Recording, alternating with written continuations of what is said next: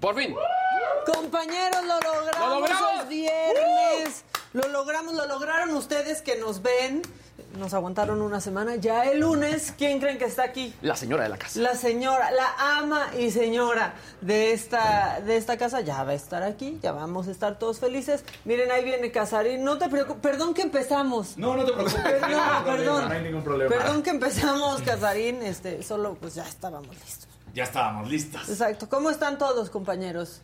Todo bien, todo en orden, todo bien. Jefe, jefe Fausto, to- ¿cómo estás? Muy bien, gracias, Maca. Gracias. Qué bueno, qué bueno. Todo perfecto, todo en orden, listos para el fin de semana. ¿Cómo está, cómo va el baby Danny? No tan bien, no tan bien. Oh, O sea, hoy tuvimos un muy una- otra mala noche. Se levantó a las 3 de la mañana con unos gritos y no cayó durante una hora y media, entonces sí estuvo bravo.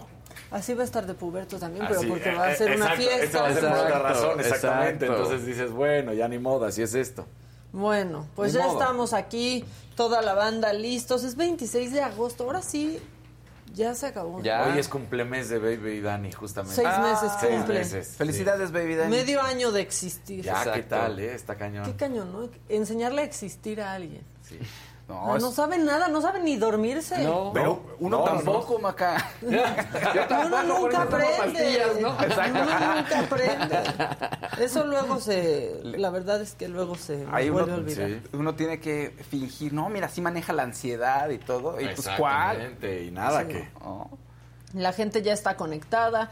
Magali, buenos días. Budosenshi Doshi. Pachangas, este, dice Bonjour a tout le monde. Ay, oye. mira. Oh. Ya empecé a ver el documental de Florence Cassé. ¿Y? ¿En ¿Cuál viste? ¿Cuántos capítulos? Qué asquerosidad. No, vi- me quedé en el segundo, en donde pasa algo muy impresionante, que, o sea, a mí me da risa cuando ahora, ¿no? Pones un tweet de algo actual y dicen, ¿dónde estabas cuando el caso Florence Cassé? Y yo digo, pues en la secundaria, ¿no? Sí, claro. Entonces, pues hay cosas que, que yo no tenía en, en mente. Este programa Punto de Partida que tenía Denise Merker antes, Sí. este, pues cómo tiene ahí a Genaro García Luna y entra por teléfono Florence Sí. Cassé que lo está viendo desde su arraigo domiciliario a desmentirlo. Es, la verdad es que es como, "Eh, sí es cierto, eso, eso pasó y pues en mi caso era de lo que hablaban mis papás en la cena, ¿no? no me, como que no estaba yo tan consciente de Ahora, eso. narran que era el primer, hasta donde tengo entendido el primer año de, de Denise en Televisa. Entonces también fue para ahí un momento fuerte para esa producción, ¿no? Pues claro, y porque aparte primero noticias, ¿no? Había pasado Sí. en vivo el operativo. Sí, sí, y sí. en vivo. Ahora, digo, más adelante lo, lo mencionan sin hacer ningún spoiler, pero hay que también tomar en cuenta que se, lo- se achaca a Televisa, pero las dos televisoras en los dos matutinos lo cubrieron. Fueron los dos programas. Sí. Está, la verdad está, está cañón. Si empiezan a verlo y el primer capítulo les empieza a afectar en los nervios, es que pasan cosas fuertes en el primer capítulo porque escuchas una llamada de los secuestradores a las víctimas y la verdad es que es muy fuerte, este, y recrean, ¿no? Ahí como el momento en el que se llevan a alguien en un secuestro, es fuertísimo. Muy fuerte. ¿No? Muy fuerte, sobre todo porque creo que todos tuvimos algún familiar o conocemos a alguien que, pues, un- que sufrió algo por el estilo. Y creo que la, la- la parte importante, y también sin hacer ningún spoiler, cuando entren al capítulo 4 hacia el final, cuando empieza... ¿Son cuatro capítulos? Son cinco capítulos. Yo, de hecho, me, me, que me falta terminar, estoy, estoy a, a minutos del último capítulo. Ahora sí que te falta el quinto. Me falta el quinto, pero ese cuarto... Es que ves, o sea, un poco creo que aquí es como poner sobre la mesa todo lo que ocurrió de todos los puntos de vista, todos los lados.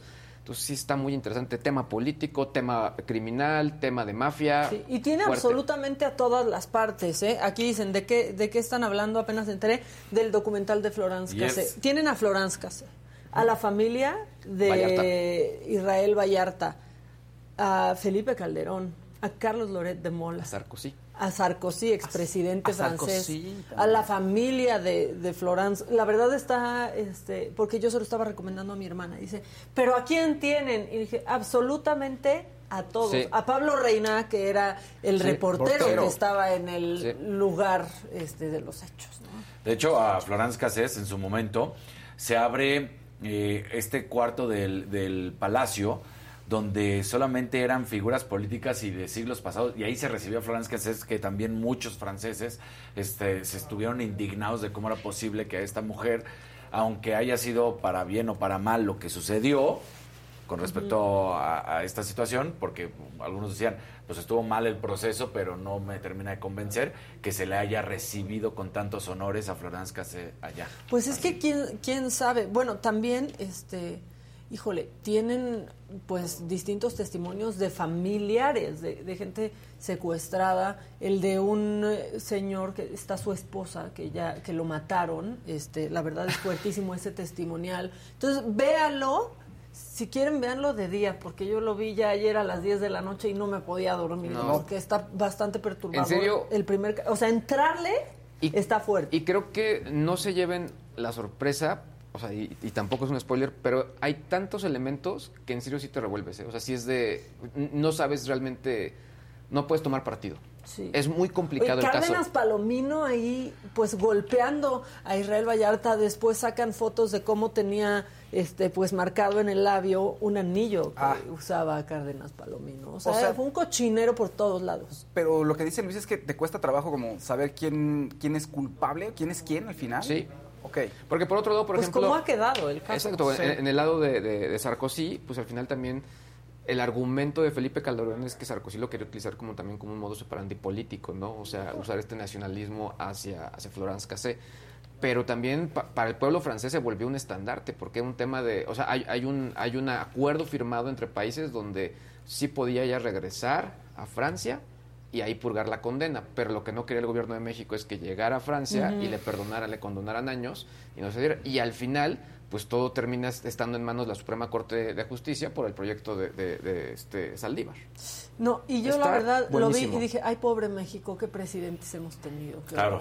Hemos tenido y tenemos. Y hay una parte En bien el Palacio Liceo. Ay, Quería buscarlo en sí. co- en, el Palacio Liceo. Hay una ahí parte es donde bien la padre que dice no es posible. donde pues se ve cómo trabaja la Suprema Corte, que de pronto como que para varios de nosotros, bueno, yo a mí me, me declaro ignorante en ese tipo de, de, pues como de relacionamiento y es bien interesante cómo trabajan y cómo vota la Suprema Corte, los, obviamente Pues los, sí. los, los magistrados. Pues ya, bien no hay que spoilear de más, véanlo, este, se acerca el fin de semana, se lo pueden echar en este fin de semana. Y antes de entrar al aire, sí fue antes de entrar al aire que hablábamos de las ambulancias Sí, sí, ¿verdad? sí. Bueno, pues ya está lista la Secretaría de Salud eh, de la Ciudad de México porque va a hablar con nosotros y es que ya esta ciudad estableció como plazo el pasado lunes 22 de agosto para que todas las ambulancias y paramédicos que laboran en la ciudad se regularicen y empadronen en el registro de ambulancias y técnicos en urgencias médicas. Según datos de la Secretaría de Salud de esta ciudad, en 2018 había solo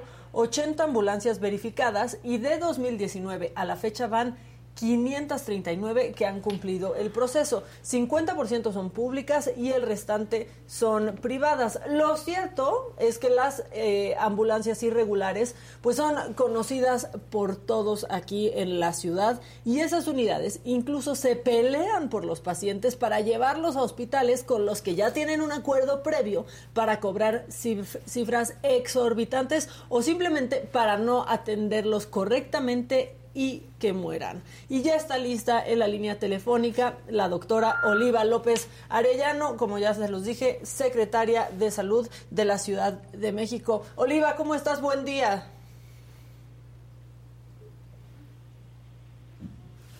¿Nos escucha la secretaria? Buenos días. Hola Oliva, buen día. Oye, pues vaya, vaya semana que, que han tenido con esto de las ambulancias Patito, que es algo pues que todos los que vivimos en la Ciudad de México sabemos que, que sucede, ¿no?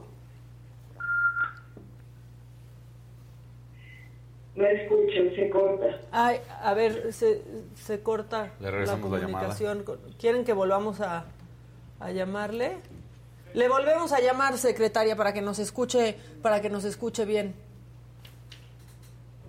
Bueno, le vamos a volver a llamar a la, a la secretaria. Y yo decía que absolutamente todos o sabemos de alguien que ha caído en una ambulancia patito o sabemos en dónde operan. En mi caso yo tengo perfectamente ubicado un hospital donde llegan puras ambulancias patito. De entrada te puedo decir, y esto desde hace muchísimos años mi papá me lo decía siendo doctor, que todo eso que hacen las ambulancias de cuando se ponen en una esquina, en un alto, la que sea, y que te empiezan a pedir dinero, que eso está totalmente prohibido, que eso ni siquiera lo pueden hacer. O sea, eso es en contra de. Sean o no sean patito. Por supuesto que lo que no- más nos preocupa son las patito. Claro. Pero que ninguna de estas ambulancias puede, la gente que está en la ambulancia trabajando o descansando, como lo quieran ver en ese momento, no pueden hacer eso. En Netflix hay un documental todavía, bueno, no sé si todavía sigue, ahí, Sí, pero ahí lo estaba, estrenaron. claro. Familias de medianoche, que te muestra pues una familia de una ambulancia de servicio privado cómo opera.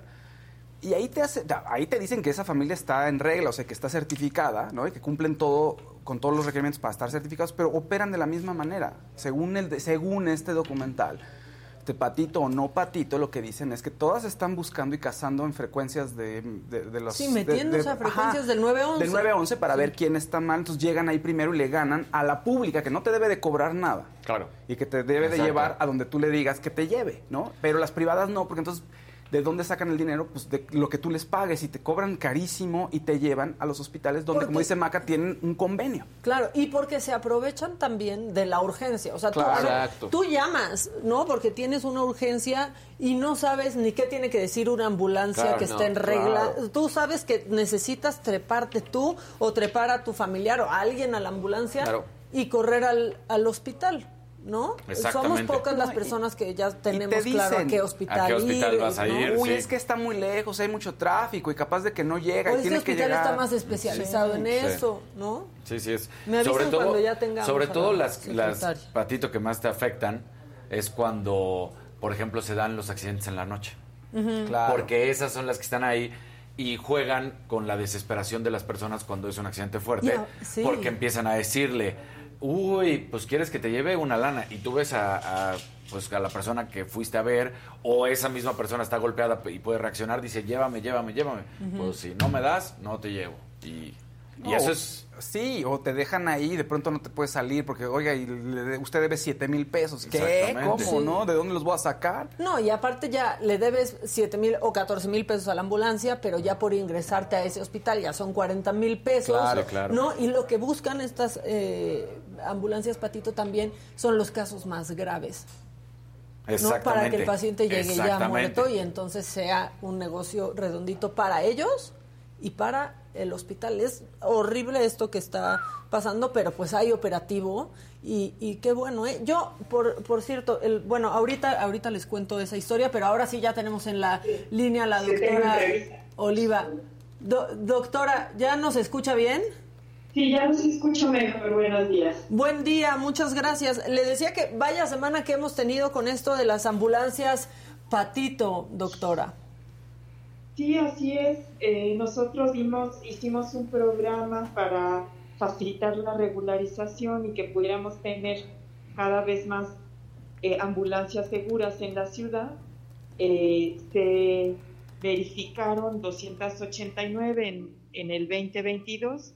En conjunto, desde el 19 al 2022, llevamos 624 ya verificadas pero aún quedan, sobre todo estas ambulancias que no cubren las condiciones para hacer una atención eh, de calidad, pues eh, hemos tenido días inusuales donde no están prácticamente saliendo o están este, un poco escondidas, por así decirlo. Sí, Seguimos con el operativo.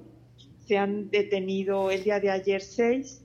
Eh, no hubo ningún arrastre a corralón, pero que la ciudadanía tenga la certidumbre que el gobierno de la ciudad está comprometido con garantizar ambulancias seguras y eh, que con esto vamos a fortalecer pues la atención prehospitalaria y seguir verificando para que tengamos todas las ambulancias que circulen en la ciudad tengan esta verificación sanitaria.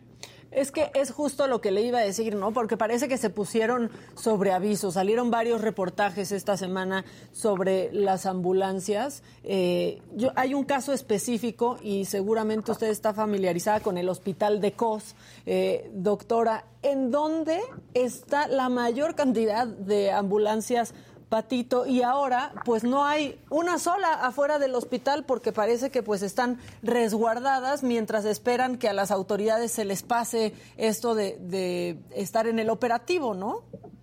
Sí, pero vamos a mantener el operativo, es un operativo coordinado, es una instrucción de la jefa de gobierno mantener esta actividad, es coordinado desde C5 y participa CEMOVI, Secretaría de Seguridad Ciudadana, desde luego la Agencia de Protección Sanitaria, que es el área de salud responsable de estas tareas de verificación y vamos a mantenerlo. Y por otra parte también invitar a las ambulancias, a las empresas a que seguimos verificando, facilitamos, asesoramos, hay una lista para que puedan hacerse una autoevaluación, sepan qué les falta y puedan cubrirlo a la brevedad para que estén en un trabajo que puede ser un trabajo seguro, que garantice a las personas una calidad de la atención y también una seguridad en sus traslados.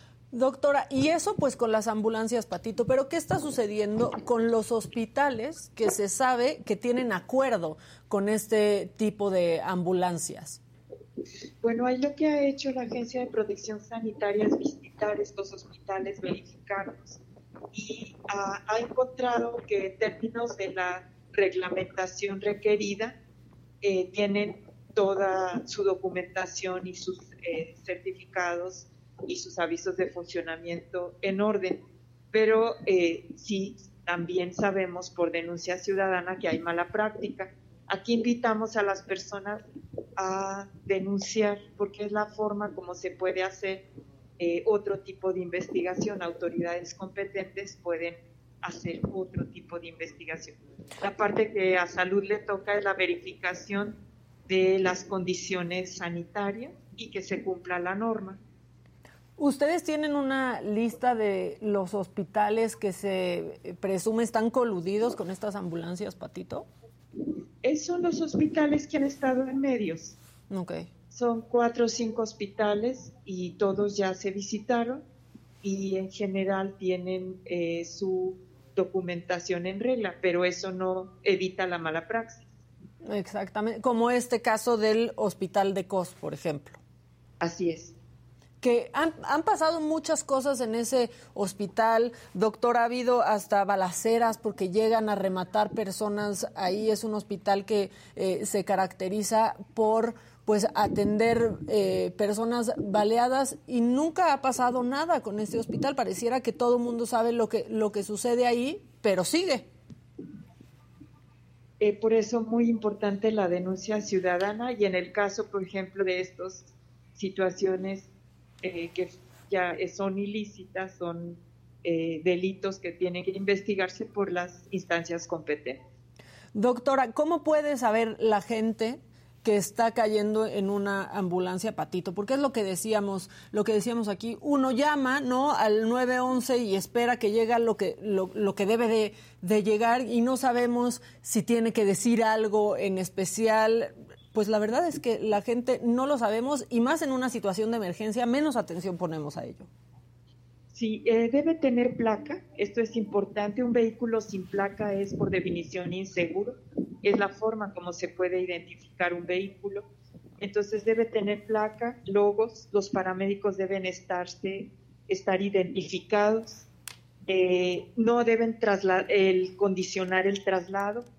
Esto es muy importante. Todas las ambulancias públicas son gratuitas el hecho de llamar al 911 también les asegura un mejor servicio porque ya nuestro sistema de comunicación está eh, cada vez con mayores controles, encriptado. En el C5 hay una capacidad de, respuesta y de comunicación mucho más, más este, desarrollada en los últimos años y muchos de los procesos ya son automatizados. Entonces, eh, esto es esencial, ¿no? Placa, logos, paramédico identificado y que no condicionen el traslado. Doctora, ¿cómo está? Qué gusto saludarla. Buenos días, Daniel López Casarín.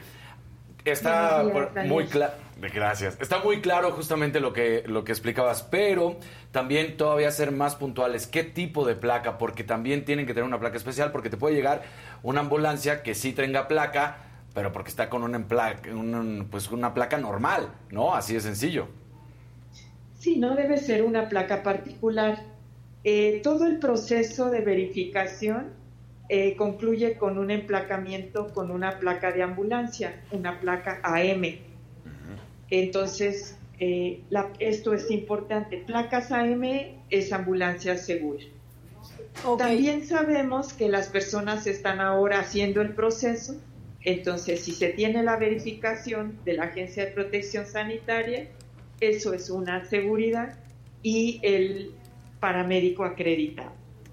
Doctora, cuando dices que se están haciendo más controles, por ejemplo, en el 911 y demás, esto es para que cada vez les sea más difícil interceptar la señal, porque esto es lo que hacen la mayoría de estas ambulancias, ¿cierto? Sí, así es. Se ha trabajado desde el inicio del gobierno eh, de la doctora Claudia Sheinbaum en fortalecer la atención prehospitalaria pública, eh, con coordinación ERUM, CRUM, desde C5, con Protección Civil, con Cruz Roja, también aumentando el número de ambulancias, mejorando lo que ya señalaba el sistema de comunicación, con mejores equipos.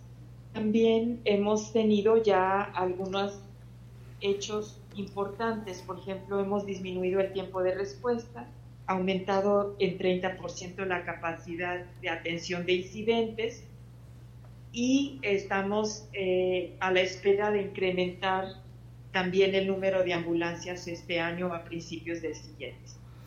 Pues muy bien, secretaria. Entonces, ahora, eh, pues a los ciudadanos que ya no vemos ambulancias, porque la verdad es que, pues creo que todos las teníamos identificados, estaban casi que formados y ahora se han escondido, pero lo que, lo que nos dice es, pues aunque se escondan, el operativo va a seguir, no es de unos días y ya. Así es, el operativo sigue y la invitación a todas estas empresas y es que acudan a la Agencia de Protección Sanitaria, facilitamos los trámites, aceleramos, apoyamos, asesoramos. Hay una ventanilla conjunta con CEMOVI y la agencia para avanzar muy rápido para que se regularicen y tengamos en la ciudad ambulancias seguras. Y a las personas que han sido víctimas de estos hospitales, aquí preguntan, ok, se denuncia, ¿en dónde? Eh, puede ser, por mala práctica se puede denunciar en CONAME o también puede haber denuncia al Ministerio Público. Ok, bueno, pues muchas gracias, doctora, por estos por estos minutos. La verdad es que pues es un operativo muy importante, sobre todo porque tiene enojada a mucha gente y, y pues la verdad es que eh, queríamos hablar con usted porque se hizo muy grande esta esta semana. Totalmente. Con mucho gusto. Gracias, doctora.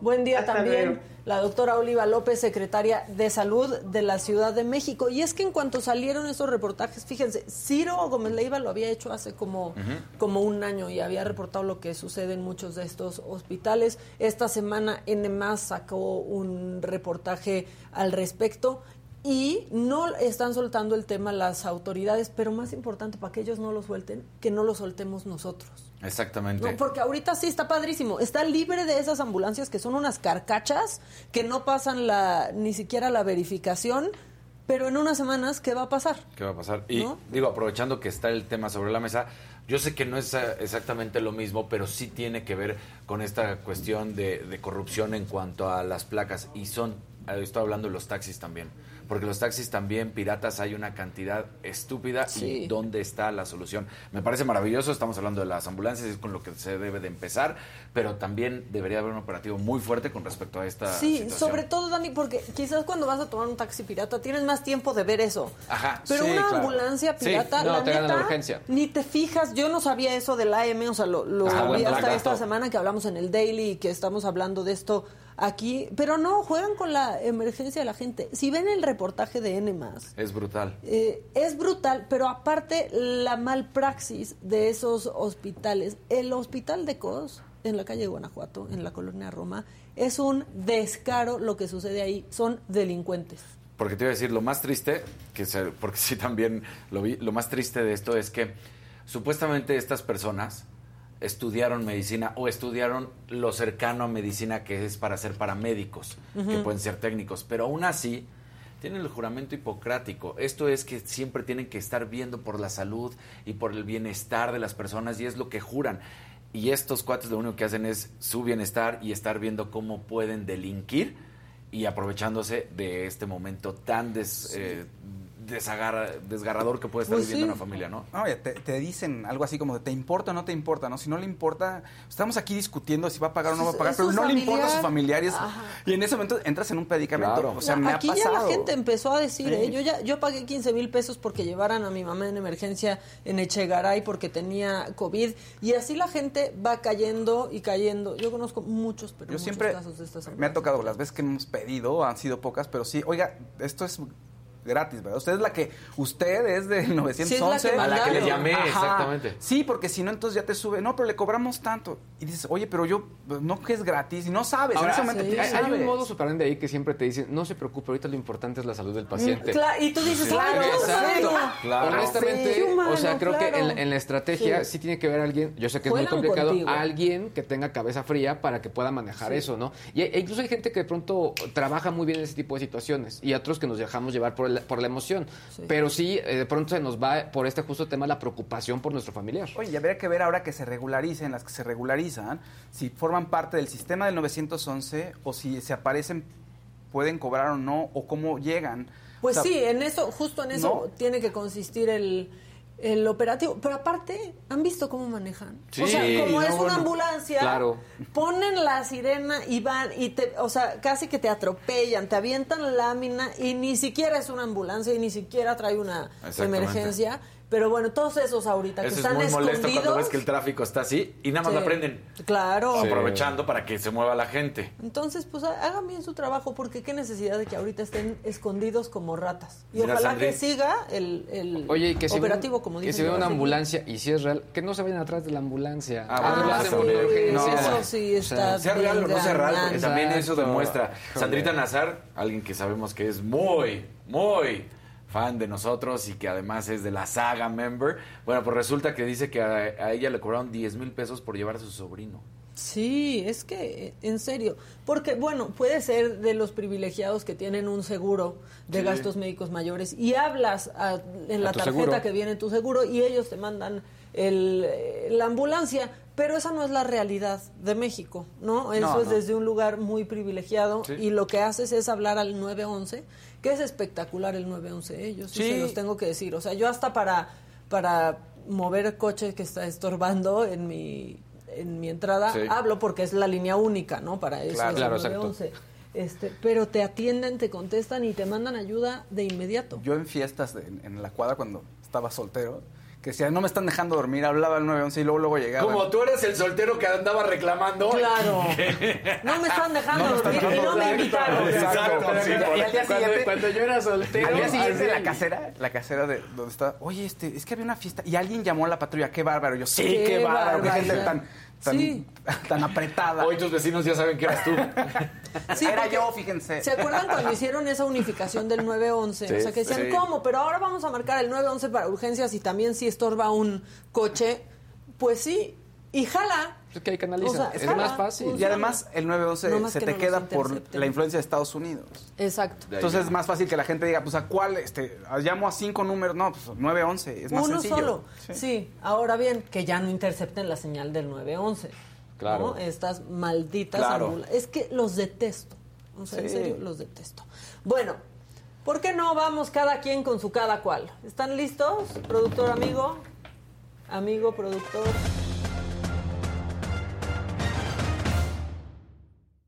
Ah, ¿verdad? Ah, que está no, verde. bueno. Uy. Uy, no. Que ahora no quiere, pero no estuviera Adela porque diría, Ade, Ade, claro, aquí los deportes.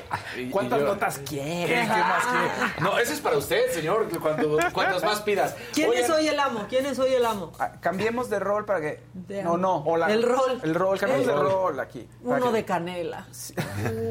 Bueno, Sabroso. tú eres el amo, vas. Más Venga, señores. tengo. Bueno, pues vamos a hablar de la Champions. Les comentaba que ayer era el sorteo, fue el sorteo a las 11 de la mañana y se dan a conocer entonces cómo van a quedar los grupos y quiénes son los que más llaman la atención. También recordar que los equipos de Ucrania, el Shakhtar, no va a poder jugar en Ucrania, claramente por la guerra, entonces va a estar jugando en Polonia, lo que va a ser denominado como su casa y estará jugando los partidos de local.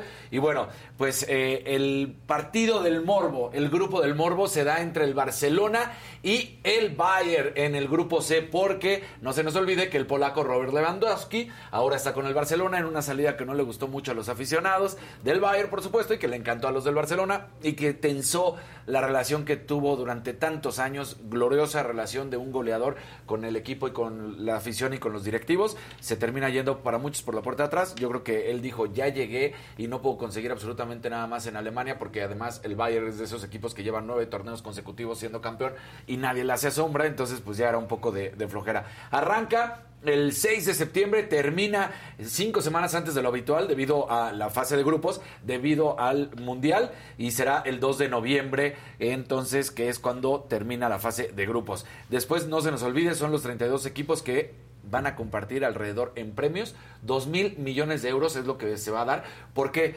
Porque de entrada cada equipo recibe una tarifa básica de 15.6, vamos a cerrarlo en 15.5 millones de euros. Y por cada victoria reciben 3 millones de euros y por cada empate un millón de euros. Estoy cerrando las cifras, es un poquito menos, pero bueno, así es lo que pasa cada vez que gana y cada vez que empata. Esto es lo que, lo que estamos viendo. Entonces, todo se suma a que el eventual campeón, el que sea, podría estarse embolsando un premio de 125 millones de euros por ser campeón de la Champions League. Sin duda alguna, pues un gran, gran número. Y ya habíamos visto todos los grupos. Me parece que sí, el grupo C es de los más difíciles porque está el Bayern, el Barcelona, el Inter de Milán, entonces son de los que más llaman la atención. Para en Oye, ¿y el cuarto equipo que está ahí cuál es? el Plens. El Plens. ¿De dónde es ese equipo? Ese eh? Victoria Plens de Bélgica. Bélgica, Entonces, ok. entonces, bueno, Son pues, la verdad, Exacto. O sea, son buenos. Sí, por eso- por son buenos. por eso es el grupo de la muerte. Porque hay tres Exacto. y, y Es, los es- belgas- es lástima, ¿no? Siempre sucede, su- siempre sucede eso. El del Madrid, porque aquí sabemos que hay muchos seguidores del Madrid, bueno, pues no Que es se tan creen complicado. españoles. Exactamente, de esos que se creen españoles. El, el Madrid, el Leipzig eh, de Alemania, el Shakhtar Donetsk de Ucrania, ya lo decíamos, y el Celtic de Escocia. Esos pues, son los que más llaman la atención. Sí sabemos que también hay mexicanos jugando, el que está en el grupo A, el Napoli, donde están prácticamente todos los mexicanos, porque con el Napoli está Chucky Lozano y con el Ajax está Edson Álvarez y la nueva incorporación. Entonces, ¿Chucky bueno, es el lastimado? Chucky era el lastimado. Ah, Era. Ya, era. ya está bien, Ah. ya está jugando, está siendo titular y bueno, pues ya puede ser el, el hombre que, que sea la diferencia. De hecho, sus primeros años, sus primeros años fueron muy complicados. No terminaba de, de gustarle a la afición, a pesar de que era un gran jugador. ¿Por qué? Porque llegó como la incorporación más cara en la historia del Napoli. Sea, fue mucho más caro todavía que, que Maradona. Entonces decían, no puede ser, no puede ser, no puede ser. Claro, han pasado los años, ha cambiado todo, pero bueno, fue más caro que Maradona. Entonces decían cómo era posible. Bueno, ya se ganó ahora sí que a toda la afición, están contentas con él. Y podría ser que ya aparezca este, este jugador que, que bueno, ahí esté haciendo las cosas muy, muy bien, sin duda alguna. Eh, ¿Qué más tenemos? Bueno, tenemos información de lo que va a pasar en el US Open con una mexicana que esta temporada la ha roto en todos los sentidos. Estoy hablando de Fernanda Contreras. Avanza y da primero pues la campanada porque derrota a la que estaba sembrada número uno en lo que es la previa, la quali para calificar al cuadro titular del US Open. Entonces, bueno, pues lo hizo así en Roland Garros, lo hizo así también en Wimbledon y lo vuelve a hacer ahora en el US Open. Podría entonces ingresar al cuadro titular del, del, US Open y sería maravilloso cuando derrota, bueno, pues ayer uh, lo decíamos, a la rumana Ana Bogdan por 2-6, 6-4 y 6-3 después de que pierde el primer set, termina ganando los siguientes dos. Entonces, muy bien por Fernanda Contreras. Esperemos que consiga esta situación. Y pues van más de dos décadas que no hay una mexicana en el torneo en singles en el US Open. Entonces, bueno, pues ahí está. Y en hombres no, no figuramos tanto, ¿no? No, no, no. En, en, eh, Santiago Fernández es el hombre como que más llama la atención y es realmente en parejas, en dobles, no, Claro. no en singles. ¿no? Entonces, ahí está esta situación. La Fórmula 1 regresa este fin de Me semana. encanta decir singles a los, Singles. a los periodistas deportivos. Sí. En Singles. singles. Sí. Singles. Sin inglés. Que se presta, Sin inglés. Que se presta al burro, obviamente. Exacto, Singles. exactamente. Entonces, Bueno. eh, eh, singles. Oye, ya me mandaron en el chat y tenían toda la razón. Me, me equivoqué ahí. El Victoria Plens es checo, no es este. Entonces, ahí. ahí Checo Pérez. Ah, Checo Pérez. esto está más Exacto. sencillo porque Sí, no es belga. Exacto, no Claro. es belga. O sea que ni es tan bueno. Oigan, este, este fin, entonces regresa la Fórmula 1. Vamos a recordar un poquito de cómo está la temporada. El líder, Max Verstappen, con 258 puntos, un total de 8 victorias que consiguió en Arabia Saudita, en Emilia Romagna, en Miami, en España, en Azerbaiyán, Canadá, Francia y Hungría. Checo Pérez está en la tercera plaza, se dio el subliderato ante Charles Leclerc de Ferrari. La diferencia es mínima, son 5 puntos, mientras que Leclerc tiene 178, Checo tiene 173. Eh, Charles Leclerc ha conseguido 7 de los 13 pole positions, pero a la hora de correr le ha ido mal a los de Ferrari con esta situación. Y bueno, en cuanto al campeonato ya lo veíamos. Red Bull 432 puntos, Ferrari es segundo con 334 y Mercedes con 304. No podemos descartar a, por supuesto, Ferrari y mucho menos a Mercedes, porque además en las últimas dos carreras hicieron el 2-3 de manera consecutiva, sumando puntos. Mientras siga ganando Verstappen y Checo sumando puntos, creo que van a ser campeones de constructores, pero no es tan sencillo. Digo, ya vimos que hay una diferencia de 100 puntos. 100 puntos no es cualquier cosa, son por lo menos cuatro carreras, una cuestión más que se tendría que dar, que no punteen los, los otros pilotos, pero ahí está. Había más diferencia antes de que se fueran a este parón de verano. Ya cuando se regresa, recordemos, va a ser en Spa Francorchamps, ahora sí, Bélgica. Paro de verano, suena Eh, eh, feo, parón ¿verdad? es de Parón verano. de Yo también, verano. Parón de verano, así es Suena, conocido. suena heavy. Suena heavy, Suena estuvo, estuvo heavy. complicado el asunto. Oigan, y justo este, esta noticia es digna de un macabrón eh, y da gusto Ah, también. Está bien, es todo tuyo, mi macabrón. Vanessa Bryant resulta que Ex- ya bueno, esposa de Eh, Kobe. viuda, Bryant, exactamente, de Kobe. viuda de Kobe Bryant, que además, eh, pues hace unos días pasó ya lo que es conocido como el Kobe Bryant Day, el 824, que es el 24 de agosto, ¿por qué? Porque eran las playeras que utilizó con los Lakers. Entonces, bueno, pues, eh, ¿qué es lo que sucede? Ella demandó a la comisaría, a los sheriffs del condado y a todo lo que tuvo que ver con los policías, porque, recordemos, y aquí nunca las pasamos, por supuesto, salieron las imágenes de los cuerpos Ah, de Gigi y de Kobe Bryant. Y ella demandó y dijo que cómo era posible que hicieran eso y por supuesto cómo era posible. Entonces entabló una demanda y ya la ganó. Qué va- bueno. exactamente, buenísimo, maravilloso. Y obviamente las fotos salieron de ahí, de las autoridades del condado. No había manera de que salieran de otro, otro lugar. Entonces fueron miembros de la policía y de los bomberos. De ahí es donde salen las fotos. Se hizo ya todo el estudio, se hizo toda la demanda y termina ganando. Estas son las palabras de ella. Y dice, me siento devastada, herida y traicionada por los empleados del condado que filtraron las fotos. Y por supuesto, como no, porque lo menos que quisieras es que se vea los cuerpos de, tus seres queridos, de tu eh, eh, esposo y de tu hija. Bueno, debe ser durísimo. Entonces gana y ella gana un total de 16 millones de euros. Y la justicia también se hace para el esposo, o el viudo en este caso, de la otra familia que acompañaba. Porque el esposo que sobrevive, que se llama Chris Chester, también a él le dan 15 millones de dólares porque se dan a conocer también en esas fotos las imágenes de su hija y de su esposa. Entonces, bueno, pues se hace justicia y maravillosa justicia porque, pues sí, eh, cómo era posible que se diera a conocer esto. ¿Se ¿no? acuerdan cuando pasó lo de Kobe Bryant? Es cuando ya nos empezamos a ir a la fregada. Sí, sí. O sea, ahí empezó todo. ¿No? Fue como por ahí, ya empezó el año muy mal. Todo, sí. Sí. empezó ¿No? muy mal. Totalmente. Bueno, O sea, no fue empezando el año, no, pero no, de ahí ya empezó a todo. A partir pues. de ahí empezó todo. Nos fuimos para Exactamente, sí, y ya. Muy bien, Daniel. Eh, y bueno, una noticia que la verdad es que pues no me que- no la quería decir, pero de, de cierta manera también es reconocer, no veamos lo malo, es reconocer en las ligas menores, pues México se queda sin final, en la final internacional en Williamsport, cayó 2-1 ante Curazao, iban ganando 1-0 ante Curazao en esta serie mundial de las ligas pequeñas allá en Pensilvania, y le da la vuelta el equipo del Caribe, entonces bueno, pues sabemos que beisbolistas en el Caribe hay de muy buena calidad, estos son pequeñines, yo lo sé, pero pues hicieron, estaban haciendo la grande, la novena Tamaulipeca pues no pudo mantener la, la ventaja.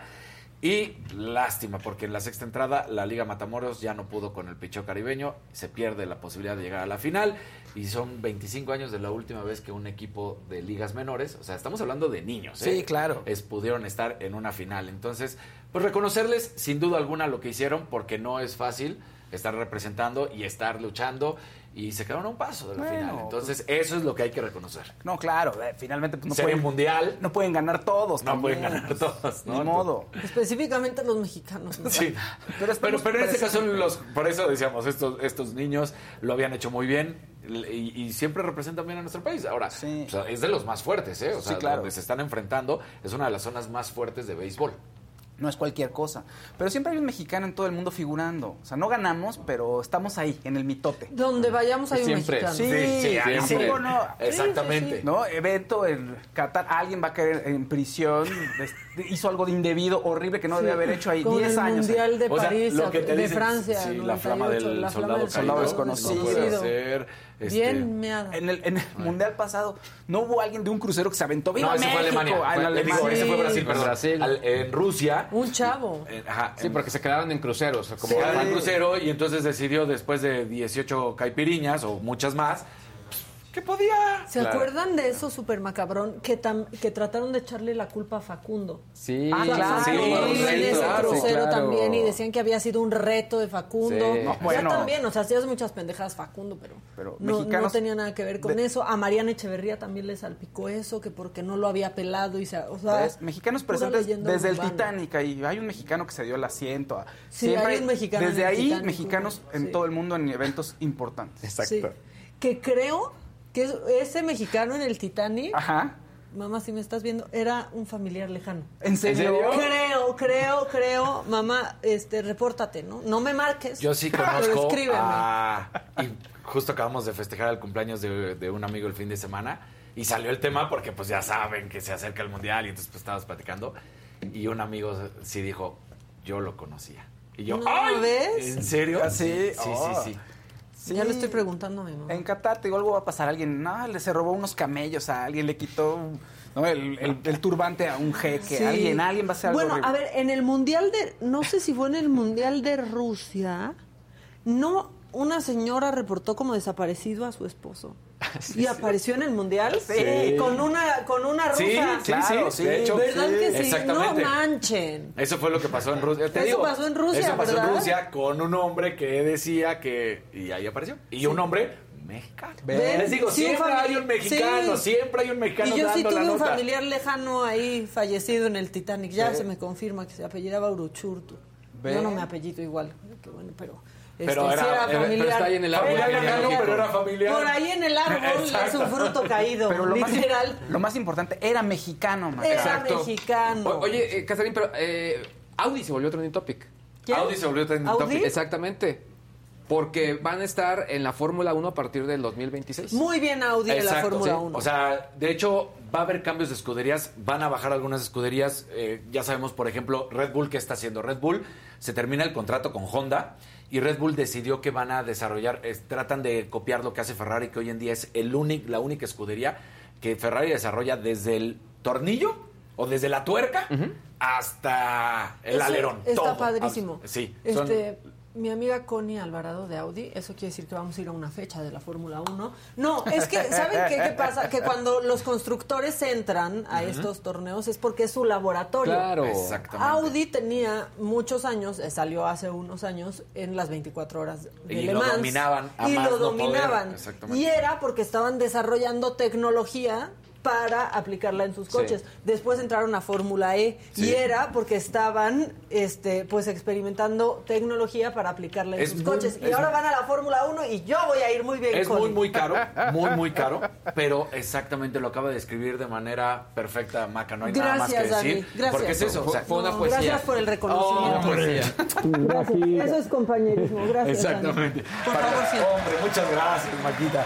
Gracias. Gracias, por el reconocimiento. Es que, es que así es, para eso se trata. Entonces, este, Red Bull va ahora a tratar de diseñar sus propios eh, motores y todo. De hecho, se llevó hasta gente de Mercedes para hacerlo.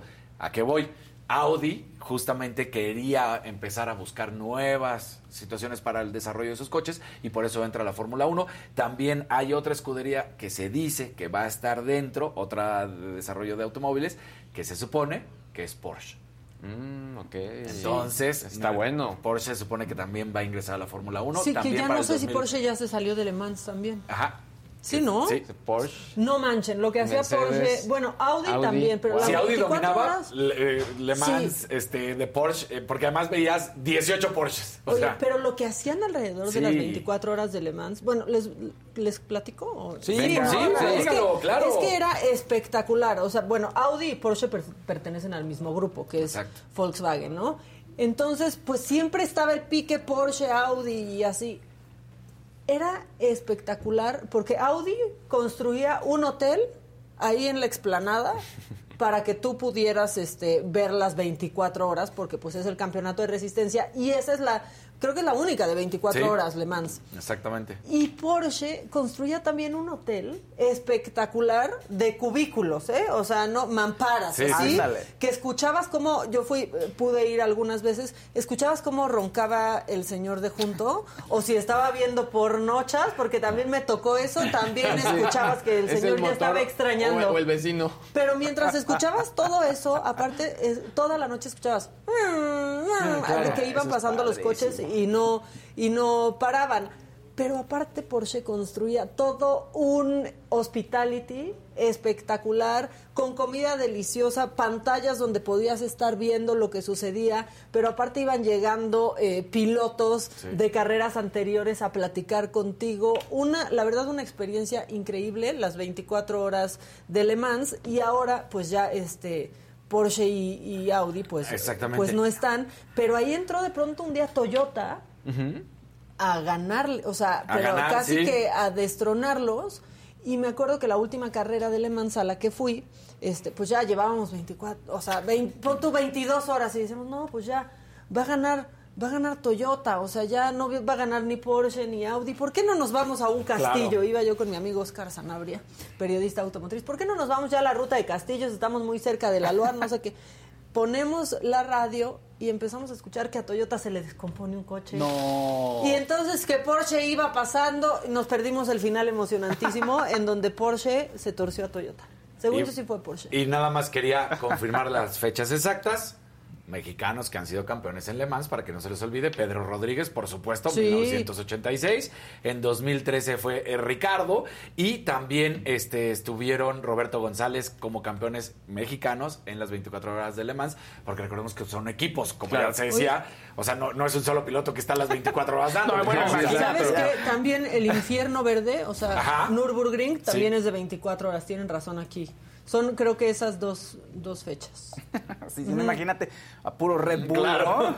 Sí. Para aguantar. Y ya y del Titanic dice, este, espérate, aquí estaban Sí, aquí diciendo estaba. que era, ven, yo les dije que se apellidaba Sí, Uruchurtu. y Manuel ahí- Uruchurtu, aquí están poniendo. Sí, no sé, yo creo que era mi tío abuelo sexto, pero algo era.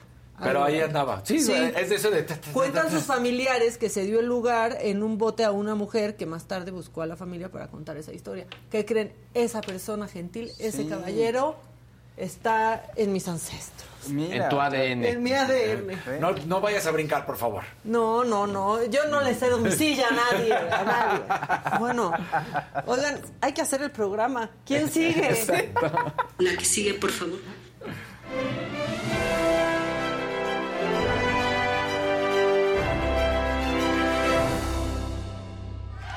¿Cómo están? Buenos Jefe, días. Buenos jefe días a todos. Fausto. No era Daniel, digo, yo puedo. Ah, si quieren, sí. yo El soy, profe. pero No, el jefe va siendo el que habla. Está bien, me Vas. parece. Me parece genial. Belinda sorprende a todos Ah, caray. ahora. Sí. Ahora ya está tatuada. No, no, no, no, no, sorprende con unas fotos de cambio de look, eh, pelito corto, muy corto, un- menos de un casquito, pelo rosa, Muy una imagen pixie. como... Muy cyberpunk. Sí, muy cyberpunk, muy Blade Runner, pero ¡Qué la de, padre! la de 84, se ve increíble, ¿no? ¿Es Digo, peluca? Este, pues bueno, no, no se ve que fuera peluca, hay una que está un, un close, que está más de cerquita, la- la- el rostro de nuestra Beli, y no Yo- parece. yo creo que sí es Pero peluca. podría ser, ¿no? Ah, pero Te- y- te y ponen todo unas Y todo el trencitas. pelazo. de Claro. Ay, miren, les falta, les falta formas, vivir sí, con una teatrera. Te hacen unas trencitas bien, bien, bien chiquitas. Te ponen una cosa que se me olvidó cómo se llama ahorita, que es como una media, y te ponen la peluca. Tú di que sí ahorita para que Nodal se enoje. Exacto. ¿No? Para que- Porque a ya cerró ciclos, ya se cortó el pelo. Exactamente. Entonces ya Nodal, a ver, tú te quitaste tatuajes, pues mírame, ¿no? Y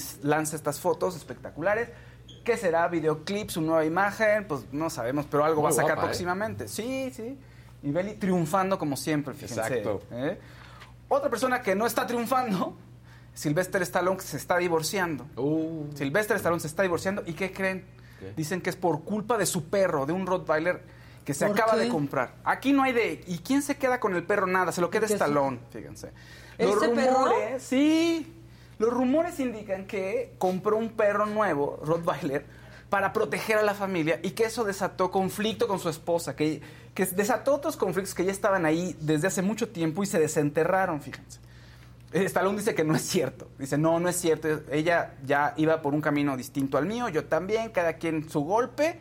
Seguimos adelante y no es por el perro, pero ¿qué crees? En el brazo tenía un tatuaje con el rostro de su esposa y ahora, ¿quién crees que apareció? Exactamente. Si me permites darte una aportación, Sí. él ha demostrado el amor que tiene por sus perros. De hecho, la historia con Rocky Sí. va de que él tenía un perro en ese Exacto, momento, no, dos, ¿no? tenía lana, la En 1, la la uno, 1, claro, no la tenía lana. Y, o sea, literal no tenía lana para vivir, para sobrevivir. Y entonces ve- termina vendiendo su perro en 800 dólares para poder tener lana. Viene Rocky, Le sacó buena es un hitazo. Y cuando quiere recuperar el perro, tiene que pagar 25 mil dólares Ah, porque qué no se lo quería regresar el, el tipo que se lo Qué había comprado. gandalla. Qué Sí, gandalla. Parece dueño de ambulancia, Patito. Exacto, y termina pagando eso para recuperar a su perro. Entonces él sí, Sí. tiene amor de a de veras por sus, por sus mascotas. Sí. Y qué bueno, ¿no? Exacto, él dice que no, que ya había problemas desde antes, pero los rumores dicen fue el perro el que ocasionó todo. Hay que fíjense. ver Gizmo con quién se queda. Ah. Sí, y a la verguismo, no. verguismo, exacto. No, pero ustedes no se Sí, van no, a... porque andas- no, Algo no, que no. nos quieran decir. Sí, sí, sí, No, sí. no yo, yo hasta por eso dije, uy, Luis, espérate. No, terrenos no. Porque tendrías que dejarse venir. Sí, sí, sí. No decretes, Luis, no decretes. Doctor, ahora, ¿quién nada, viene? nada, nada, es que... Ya me andan diciendo que, gracias Paula, wig cap, lo que se ponen ahí para taparse los Wig. Ah, wig cap. Wig de peluca, wig cap, Cap. de capa. Ajá. Ya, también aquí en el chat dijeron, Omar García, muy bien, muchas gracias, que enterado. Muy bien, perfecto. Oigan, ayer estuvo Eddie Small en Saga Live. Ok, estuvo con. Rosa Concha, con Emiliano González, el actor. Rosa Concha andaba. Con Malillani también, y estuvieron echando relajo. Y aquí tenemos los destacados de la noche. Cuando me pidió Adela que lo condu que, que- que este día pudiera hacer la conducción, le dije, ¿sabes qué? Sí, porque es alivianado. Si me hubieran dicho, oye, vete a hacer la conducción de un lugar donde tienes que estar leyendo un pronter, donde no vamos a hacer nosotros mismos. Claro. Pues la verdad es donde hubiera dicho, ay, pues no, qué hueva, para estar leyendo, mejor me voy a leer un libro bueno a mi casa, ¿no? Y ya acostumbrados la comadrado. Mira, hasta voy a empezar a recargar, ir a la- ir a la- Que te vayas como acostando porque ahorita tenemos que ver si lo haces rico. Así que vamos hay que a un tema No más. sé hacer, como ustedes saben, yo no tomo alcohol y no sé hacer bebidas. Entonces, más bien, enséñenme a hacerlo rico y vamos a ver quién de ustedes lo hace más rico. Me parece muy bien porque si alguien es experta, la cubanísima que hacer el mojito, el mojito. Bueno, Pues pues, bueno, yo manos a la los obra. quiero Señora, que la vida es un carnaval y la vida se van cantando.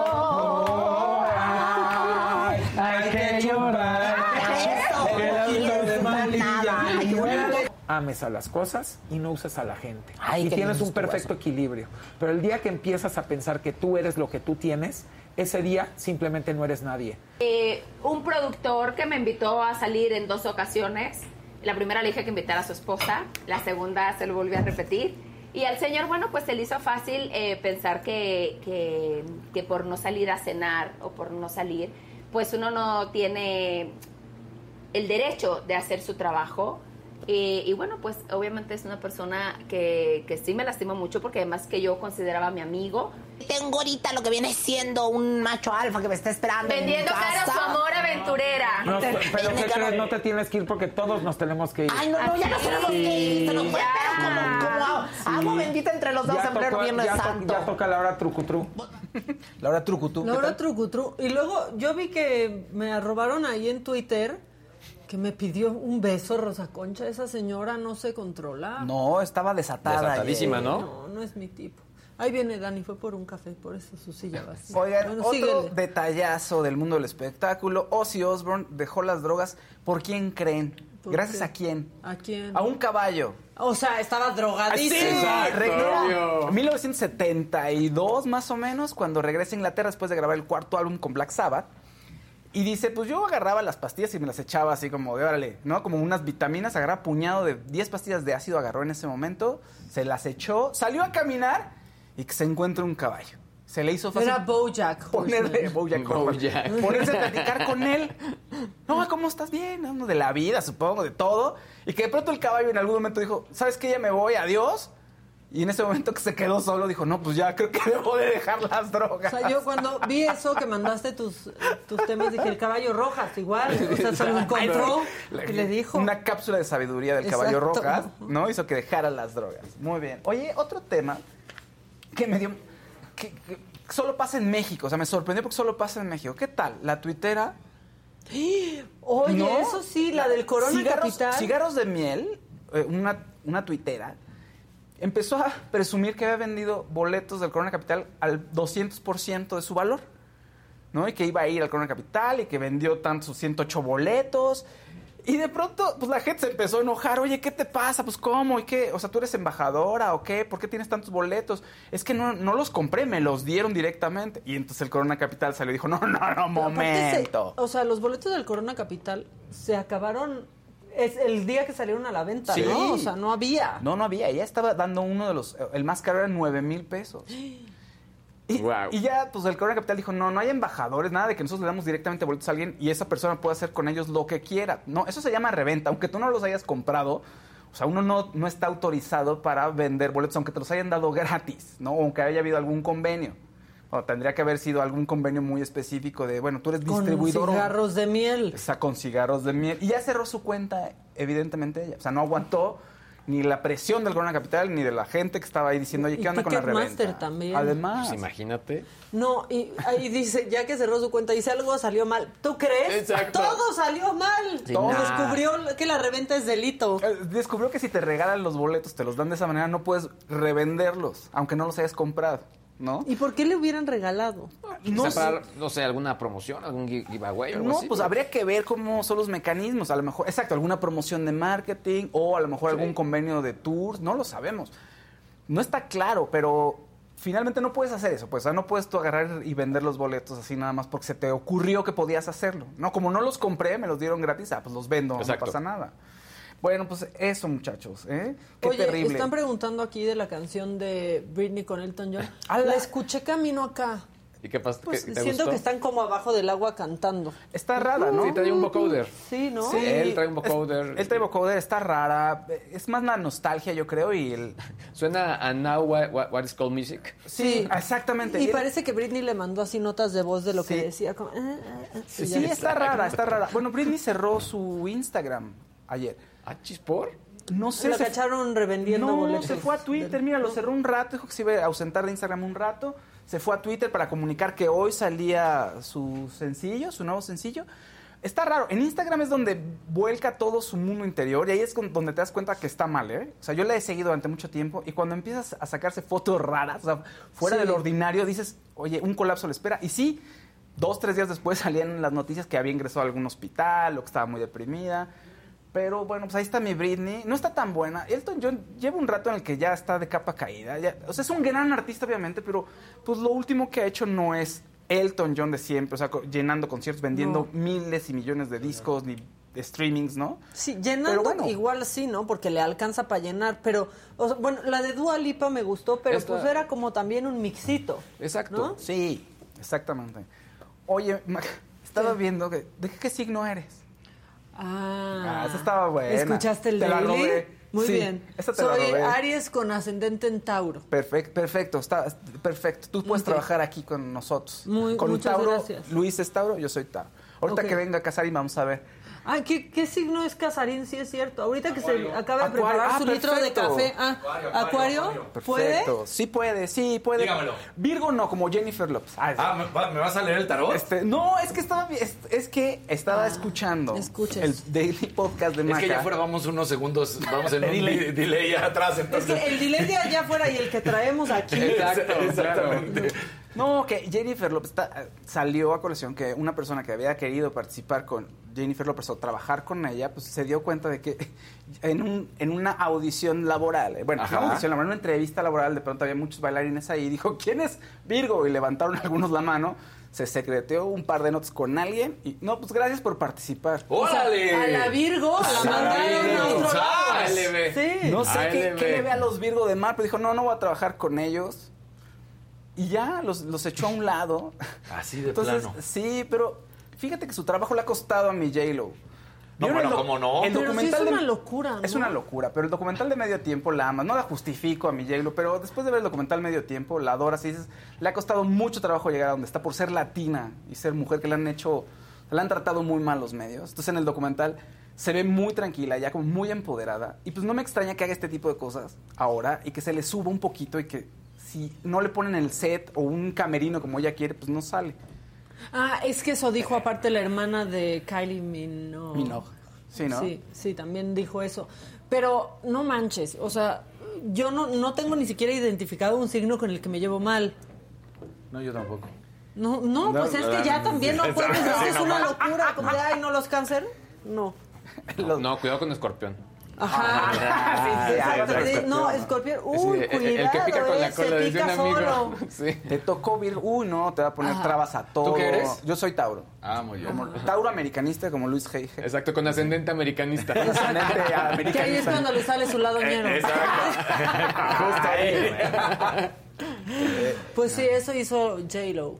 O sea, si quieren trabajar con ella, digo, aparte de que tienen que ser muy buenos Claro, bailarines, lleven su carta astral. Ella también se casó con un bailarín, ¿no? Sí. también. Pero ya está con Ben Affleck. Ah, sí, claro. Oye, pero, me lo puso a chambear durísimo, ¿no? Las ¿En fotos. qué sentido? Pues en, todos. En todos, yo creo, porque luego sacaron unas fotos. Los memes eran geniales. no, de- se veía todo cansado y ojeroso, pues. Eran ¿No? padrísimos, pero eran bien machistas. Eso Porque a ver, ¿por qué no hacían un meme que empoderara a la J-Lo que tenía cansado al otro? Solo sacaban al otro cansado, o sea... Sí. Sí daban risa, pero sigue siendo Sí, o sea, Sí. vuelves a lo mismo, ¿no? Pero mi Exacto. J-Lo regia, además. Re- ¡Qué bárbara! No, está cañón. Sí, está... ¿qué- ¿Por qué tan callado? No, pues, es que lo escucho, además, Mirando pienso- en silencio La- lo regaña la a doctora, no va a decir algo ahí. No, Nomás no, para no. sudar. Exacto. Yo creo que es la mujer ahorita del espectáculo porque, bueno, son las que más vemos. ¿Qué edadista? No, no, no. Edadista es un nuevo término. Eh, pero- Para su edad, No, no, no, pero por eso decía, en el mundo del espectáculo, porque es como con quien puedes comparar, porque igual y pues, mi mamá o tu tía o quien quieras, es una mujer impresionante. No, sí, mis tías En- definitivamente En, en no. cuanto sigue trabajando, en sigue estando presente, eh, obviamente cómo se cuida, o sea, es espectacular lo que hace con su carrera. En términos de la industria, tanto hombres como mujeres, a las mujeres les cuesta más trabajo, Y- pero y- es impresionante lo que ha hecho, ha hecho ella y que se mantenga vigente, sí, sí. Es, Y ahí vendría sí lo, lo- lo malo de, de lado, que no iba para allá mi comentario, pero ahí vendría el lado malo, ¿no? De lo machista, porque si fuera hombre, por supuesto que siempre no, no afectaría y dirías, ah, sigue trabajando, que sea mujer, les empiezan a cerrar sí, la como puerta. Leonardo DiCaprio que ha tenido ahí su panza y sus chichis y sigue trabajando, Exacto. eso no pasaría. No con- la No. verdad, este, pero sí, el documental de J-Lo sacan bonito. unas cosas que le decían. Horrible, claro. Horri- o sea, pero, porque yo sí dije, ¿por qué nos daba risa eso? Somos unos monstruos. Pues somos monstruos, sí, Sí, y eran monstruosos. un tiempo Uno en el que, otros, pero sí. Se te permitía y tú no, te- ah, de pronto decías, está mala onda, pero no tenías esta conciencia de, de que podías hacer mucho más daño, ¿no? No, Sí. pensaba, está mala onda, pero se puede. Pero da risa. Por eso Cada era su uno da Jenny from risa. the block. Sí, claro. No, o sea, demostrando. sí, Sí. tal cual, pues ya lo demostró, fíjense. Oigan, bueno, ya, yo ya escuché que ya llegó él. Mira, entonces me voy a echar rápido el macabrón, si se me permite, jefecito. Pero falta Luis. Jesús. Ah, sí es cierto, no, Mira, mira. sí es cierto. Pensé que ya es que hemos hablado tanto tú y yo. Exactamente. Por favor, Luis G.G., adelante, ilústranos, Venga, llénanos. venga, de muy bien. tu ¿Viste cómo hoy sí fue jefe? No.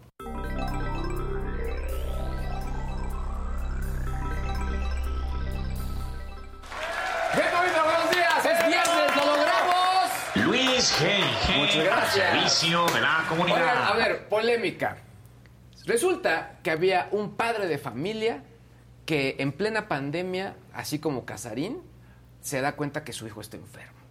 Ay, no manches. Ah, ya sé que. Ah, ya. Entonces, Ah, eh, le escribe a su pediatra y le dice, bueno, tengamos una sesión por Zoom, pero antes mándame fotos de tu hijo, del estado en el que se encuentra. Le manda fotos de su hijo, pues, De sus genitales. sus genitales, se las envía, eh, obviamente ya lo, lo recetan, no, de hecho, se las envía a la esposa, la esposa la sube a la plataforma médica, corte A, una semana después, Google le cancela la cuenta. Y lo acusan que habían tenido pues una pues una situación un mal manejo de las imágenes y habían estado enviando contenido dañino. Tú dices, idiota es mi hijo. El punto acá, sobre todo, es que no es el primer caso. Ha habido muchos más casos. Hubo un segundo caso donde un pediatra en Houston, pediatra, recibía enviaba imágenes de sus pacientes y también le cancelaron la cuenta. E incluso este mismo pediatra estaba por comprar una casa. Como no pudo acceder a la información que tenía almacenada en Google porque le cerraron la cuenta, tuvo que frenar ese tipo de procesos. En alguno de estos casos se fue directamente hasta la autoridad, hasta la policía, las cual, eh, pues obviamente después de analizar el caso dijeron, sí, tienes razón, pues fue un tema médico, no es un tema de trata pues o, o, eh, de, de- de- pornografía de pornografía, de mal manejo de la información, eh, no, no- no hay ningún problema, pero Google en su momento no les ha regresado sus cuentas. Ahora, punto también que, que llama la atención con todo, con todo esto, teóricamente hay una herramienta así, automática, que maneja esta información y que presenta las alertas, pero también hay humanos que están corroborando y donde esos humanos, pues sí, son voluntarios, pero también son pediatras, son médicos, es gente profesional. Tendrían Entonces, que saber. Tendrían que saber y ponerse en el contexto. Entonces, esto no está funcionando. Ha sido todo un escándalo en A lo Estados mejor Unidos. una pregunta, Luis. Ahora, por lo que estás diciendo, es con el correo, pero tenía que ver también, por ejemplo, si eran por WhatsApp, por... el- En este caso que eran por Google, ¿no? Algunos Eran por. Google Messenger, otros eran por Google Mail y era dentro de la plataforma. Porque de tú ya habías platicado hace un tiempo que Google, pues sí se metía a tu celular y veías si tenías eso que hasta habíamos dicho, qué bueno, porque es una manera de parar a Sí, los pero en tu, pedófilos. en tu teléfono, o sea, si lo tienes en tu teléfono, pues ahí está. Si lo mandas. Exacto. Es cuando. A ver, en el estricto sentido, sí rompe las reglas. Sí, pero... Sí, de la En plataforma. estricto- Exacto. Y de la ley, de muchas leyes, seguramente. Sí, pero es al Por final la es un invasión a tema la privacidad. médico. Un tema médico y que aparte en plena pandemia, Exacto. que no salías.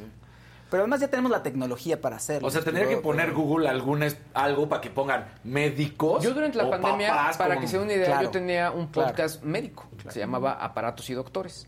El podcast, eh, cuando llega la pandemia, pues se enfocó en su momento a hablar de información del tra- de los tratamientos, de lo que había con médicos. Eran médicos Ándale. los que hablaban al respecto. Pues Google bloqueaba el poder estar promocionando ese contenido. ¿En Porque serio? en general decía COVID-19, no podemos manejar eso. Claro, bueno, pues es que eso comenzó a pasar en todas las plataformas. En YouTube, si hablabas de eso, a veces hasta te desmonetizaba. Te desmonetizaba. Sí, O llegaba menos gente. En podcast, en Spotify también, o te ponían alerta porque se hablaba de... ¿De la temática? de- ajá, se hablaba Sí. de eso. Está bien complicado, ¿eh? Sí. Porque al final, sí, aunque sea tu hijo y sea un tema médico, no estás sí vulnerando a un niño al poner esas imágenes en la red. O sea, porque te cae... Es que La sí, Man, o sea- sí, pero digamos no es una red social. Sí, es algo... Es una, eso es de, de- uno a uno, donde Claro. teóricamente está encriptada la información. Y donde, Donde nada más lo ve teóricamente. la Exacto, no está haciendo público. Interesada, claro, sí, sí. No, está interesante cómo la Sí, tecnología digo- va, va, so- va avanzando y Sí. uno se queda Le atrás. gana la Ahora, el legislación. doctor, el doctor que dices que no pudo comprar su casa también podría demandar a Google por decir, por ti no pude sí, finalizar la compra de la casa. porque pero- es- la información está ahí. Es que es muy raro porque al final hay que pensar que todas esas plataformas, estos servidores son como edificios. Sí. Entonces decir, el edificio es mío, sí, pero que lo estoy rentando. Está muy Es, complicado. bien- es, es complejo. Ahora, como tú decías, hay inquilinos que tendrían que estar revisando la información y o no lo hacen. Seguro tienen un pajarito, eso es como, como el de Homero Simpson, que nomás Sí, hace así. exactamente. ¿No? En Exactamente. Google hay los humanos que están revisando todo y el pajarito. Ahora, ¿podemos hablar de la cantidad de fotos horrorosas que reciben los doctores? A mí, Ah, eh, mi sí. pediatra me decía, Pobrecitos. no sabes la cantidad de excremento que tengo en mi teléfono. Claro, Literal. es que dermatólogos, Claro. cosas de la piel, gastros, o sea, la cantidad de popos que tienen Claro. en su teléfono. Imagínate el urólogo. Ajá, o sea, El proctólogo. claro, El proctólogo. proctólogo, No, no. no. ginecólogo, También, Exacto. claro. Todos. Sí. Que, Sí. que, bueno, yo ya tengo Mi doctores papá tiene prohibido esa- que, que tienen prohibido que les manden fotos, ¿o qué? dos cosas. Prohibido que les manden fotos, uno, y dos, que los nietos agarren su teléfono. Ah, Ah, pues O sí. sea, Claro. Porque, pues sí, o sea, tienen muchas fotos de mujeres, hasta que sí, más que, más que por evitar eso, era porque tenía a los nietos, ¿no? Entonces dijo, no me pueden mandar fotos, ya no me pueden mandar fotos. Por, por esta situación, ¿no? Porque pues están sus nietos, que como cualquier niño siempre es, ¿me prestas tu teléfono? Sí. O ni me prestas, ¿no? Se apañan el teléfono. No, y si eres Sí, imagínate, doctor, tengo esto, ¿no? No, y también la gente y la abusa. familia lo agarra. Oye, Lo- O sea, mira, lo veo con todos mi papá. abusamos un poquito de los doctores, la neta. El celular Tú antes, o sea, yo lo veía, ¿no? Le mandaban un mensaje y entonces ya contestaba. Pero ahora agarran y te mandan un WhatsApp. Eso es una consulta. Pero la gente ya lo ve muy normal como de, ah, pues sí, X. Yo, y- yo sí. hago eso, pero sí le digo al doctor, ¿cuánto le...? O sea, mm, tengo comunicación, digo, ¿cuánto le debo? No, no se preocupe. O ya después, si me dice, sí, son 700 Claro. o tanto. Exacto. Sí. Ahí te va mi link hay, de porque hay para que me preguntas y hay consultas. Cuando Claro. es una Sí. consulta, te estoy dando una consulta en línea. O sea, Claro. ¿qué estoy haciendo? Sí. Ahora, ahora, todos tenemos a nuestros doctores de, de confianza, a los que sí les puedes consultar cosas por WhatsApp y Exacto. rápido te contestan, pero hay otros, y hay doctores que hasta tienen ahí en su leyendita de no doy consultas por Exacto. WhatsApp. Sí. Sí. Y qué bueno. O te bloquean. Ay, sí. O te bloquean. Te Había, había una aplicación, según yo, había leído. Luis, que te mandan inmediatamente tu recibo, ¿no? Así de ¡puc! Hay varias, hay varias plataformas. De hecho, un, un amigo tiene su propia plataforma, pero hay también ya estándares. Todo. O sea, la verdad es que lo, lo- lo hicieron muy bien justo para, para eso, para que sí pudieran dar consulta, para que ahí les mandaran las dudas en, el- en su caso y, no y incluso ellos tendrían que ponerse su autorregla de no responder ninguna duda por WhatsApp, ¿no? Para que no, se, para que no hubiera el tema de estar como... eh, eh, poniéndose en, en el tema de no fue consulta o sí fue consulta, etcétera, etcétera, etcétera. Pero mi pediatra sí tenía la, eh, me, me lo, me lo compartía, si, pues si no vienen a consulta o no han venido en tres años y, me, y luego después me escriben por WhatsApp, pues no les voy a responder, ¿no? O sea, porque al final pues me están usando en ese momento para la necesidad. Me, me llegó a contar que alguna vez a uno de sus pacientes le dijo, "Oye, es que estoy con el primo de un amigo, así para decir tal cual, en una Exacto. fiesta y tiene tal problema. Eh, ¿Qué Ay. le recomiendas? De, "No Que deje de manches". tomar. Exacto. Exacto. Pues, Que vaya a un Empecemos doctor. por ahí. que, me, venga a ver y le doy consulta. Exacto. Sí, es que tratar de ahorrarse la consulta es bien gandalla. Sí. Es bien Hay gente que, que lo hace consciente. ¿eh? O sea, ah, claro, claro. que hay quien lo hace consciente. Sí. Es como hay pacientes, y te lo digo, yo no debería estar abriendo la boca de más, pero hay pacientes que dan eh, cheques sin fondos. Así, ¿eh? Sí, claro. Por eso ya hay doctores que no aceptan cheques. Exactamente. Y los doctores más grandes son los que siguen aceptando cheques, ¿no? También. Sí. Como que ya siento que es una. Ya es generacional. Sí. Y los Sí, pacientes más y ahora grandes. te dicen, no, no, no, no, no, transferencia, mira, ahí está. Claro. ¿O qué tal que te dicen, pero cóbrelo hasta dentro de 15 días? Ah, Exacto, o sea, en No, 15 o días sea, cae Ahí dinero. está el cheque, pero cóbrelo en 15 días. Y yo te ¿no? di la atención ahorita, porque tú lo necesitabas ahorita, pero bueno. Claro. Dice Ivette Guerrero, que aparte es miembro y nos mandó, eh, y está en verdecito, dice, yo soy asistente de un proctólogo y no saben la cantidad de anos que veo todos los días para subir expedientes. Pues sí está del ano. Claro, está Ah, del ano. del ano, del Ah, no. Roosevelt. Pues Ah, sí. no. Ah, no. Y hoy viene el Elmira. Y hoy ya- viene del Mira. Y los sí. proctólogos ya, así por verlo, y, uy, el señor Rodríguez otra vez, no, ya ni siquiera viene el nombre. Exacto. Sí. Ya por la foto lo reconoces. Ya los reconoce, por su ano los conoceréis, los proctólogos. Bueno, ¿qué más? Porque ya este del Mira, ¿hay más? Mm, No, lo podemos dejar hasta aquí. Ah, muy es- bien. Esta entrega, esta entrega. Échense lo macabrón, entonces.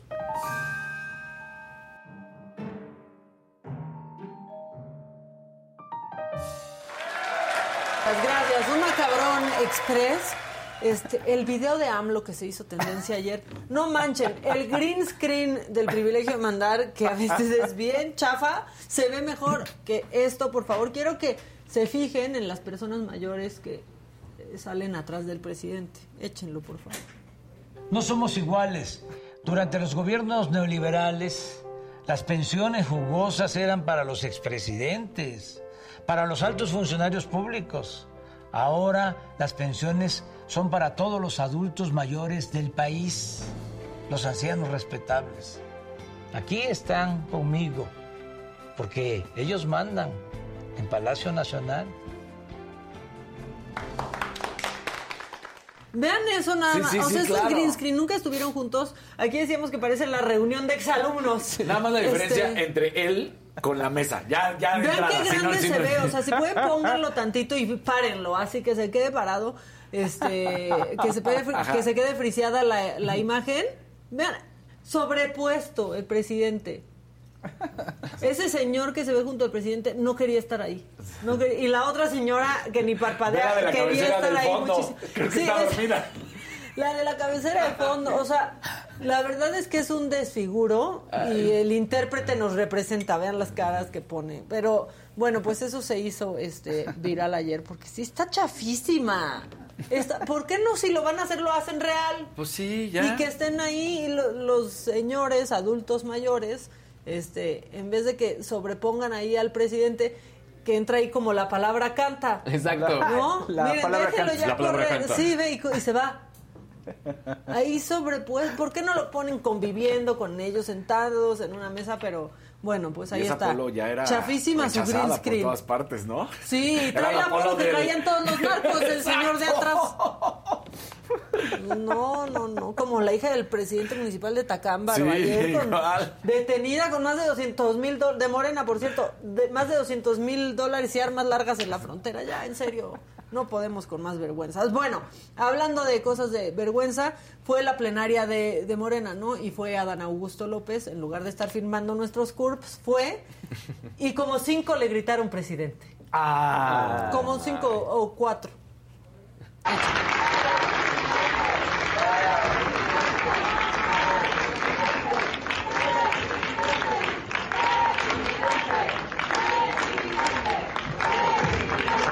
Buenas tardes a todos.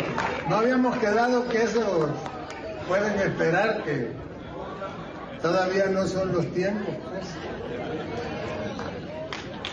Muchas gracias. Que bueno, fueron cuatro también, Adán Augusto, no vas a tener problema por cuatro. Pero fíjense que la plenaria en Morena hasta maleta regalaron. ¿Ah, sí? ¿no? Sí, vacías, esperemos. Pero miren, ahí todos pasaban ya después de la plenaria pase por su petaca. Ah, qué bonito. Sí, Mira, está- por se su ven buenas. ¿eh? Qué bonita peta, qué bonita palabra. y todo. La petaca. La petaca. Petacas las de Miguel. Exacto. Miren, pues ahí está. Este, y otra playera polo, ¿ya vieron? Ay, Sí, ya sí. no. ¿La, vi- la alcanzaste a ¿La ver? alcanza a ver? Sí.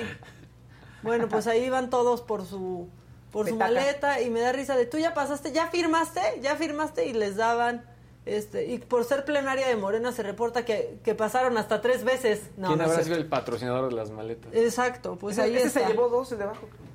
Sí. ¿Qué pasó? ¿Cómo? Sí. Pues sí, ahí está. Lo, lo ¿Habrá que, utilizado dos cines? No, eso no lo que pasa. sucedió. Entre rivales. Oigan, y a ver, yo quiero que vean esto que sucedió. Pongan el video de este señor y yo se los explico en lo que en lo que lo escuchan. Por favor, échenlo. No, el de TikTok no era, era primero otro. ¿Y el tweet? Exacto, y el tweet. Y el tweet, y el Y la gráfica. y el tweet, Y la gráfica. y Y la la gráfica. gráfica era, era otro. Bueno, a ver, este, si lo tienen, díganme para explicarles aquí qué fue lo que sucedió. Pero es que se acuerdan de cómo habían. Miren, ahí está. ¿Ubican a este señor? Seguro no. Yo les voy a decir quién es. Es Shamir Fernández de Coahuila.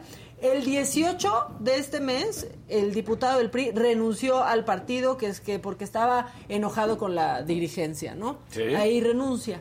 Ese es el video de la renuncia. Y entonces hubo sospechas de que si se iba a Morena, sobre todo porque miren de qué color trae su Trae corbata. Sí, ¿no? claro. Guinda, ¿no? Ah. Bueno, ¿De qué pues color? que de qué color es la piel de Shamir? Bueno, resulta que ayer hizo su aparición. Ah. ¿Y en dónde, en qué partido creen que está ahora? Morena. Morena. Morena. Si la Morena quiere más, pues llévale a los del PRI. Entonces pongan el, el video en donde en la plenaria de Morena, de Morena pues su, pi- su, este, sometieron a votación si se, in- si se incluía y de manera unánime, con aplauso y todo, lo recibieron en Morena.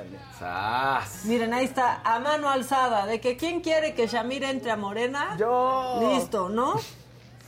Mira. Y pues entonces, ahora Shamir forma parte de Morena. Shamir Correa. Ahora sí, ¿pueden poner el TikTok con audio? A ver, y ahora TikTok no perdonó eso y escuchen. que alguien tiró a la calle como basura y tú recogiste como un tesoro. Enséñame algo que alguien tiró a la calle como basura y tú recogiste como un Wow. tesoro. Y ahí está. Es mi TikTok favorito, pero lo más macabrón de todo es que hace unos meses, cuando se votó la reforma energética, ¿qué creen? ¿Qué? ¿Qué creen? ¿Qué? Él votó. Él votó en contra. Oh. ¿Y qué creen? ¿Qué pasó? Que Morena lo declaró traidor a la patria. Ándale. Guau. Miren, No. Shamir Fernández Hernández votó en contra de la reforma eléctrica.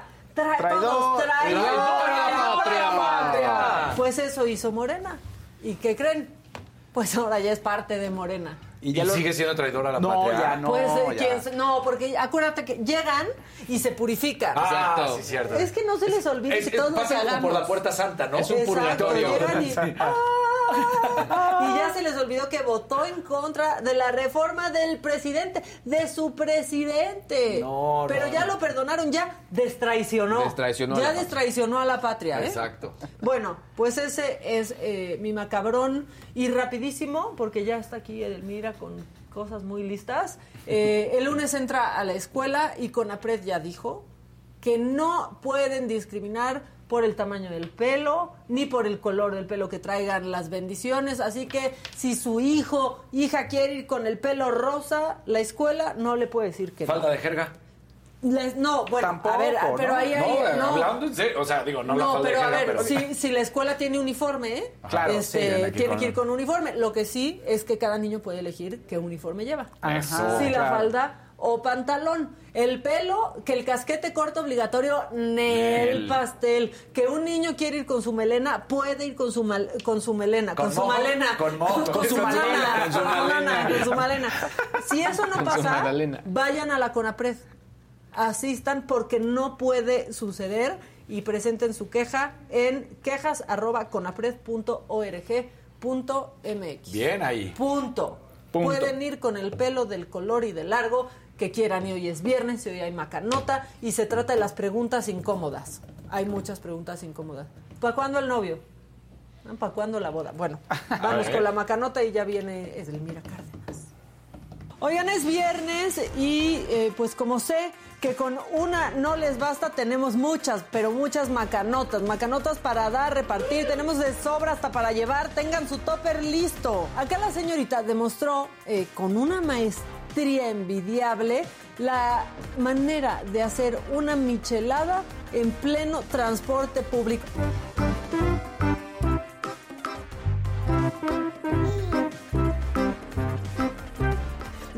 Quiero que vean esta muñeca que cobró vida, así como Chucky, pero tomando clases de natación. Eh, la voz horrible del TikTok eh, está muy confundida porque no sabe si eso es real. Alguien que me explique si esto es real.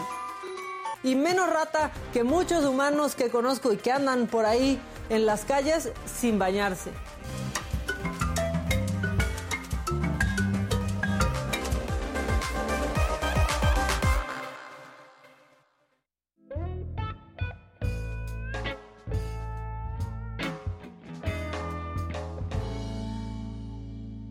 Ay, ay, ay, Edelmira, ¿por qué traes un vaso ahí con agua? Y, Y yo unos- así, ¿no?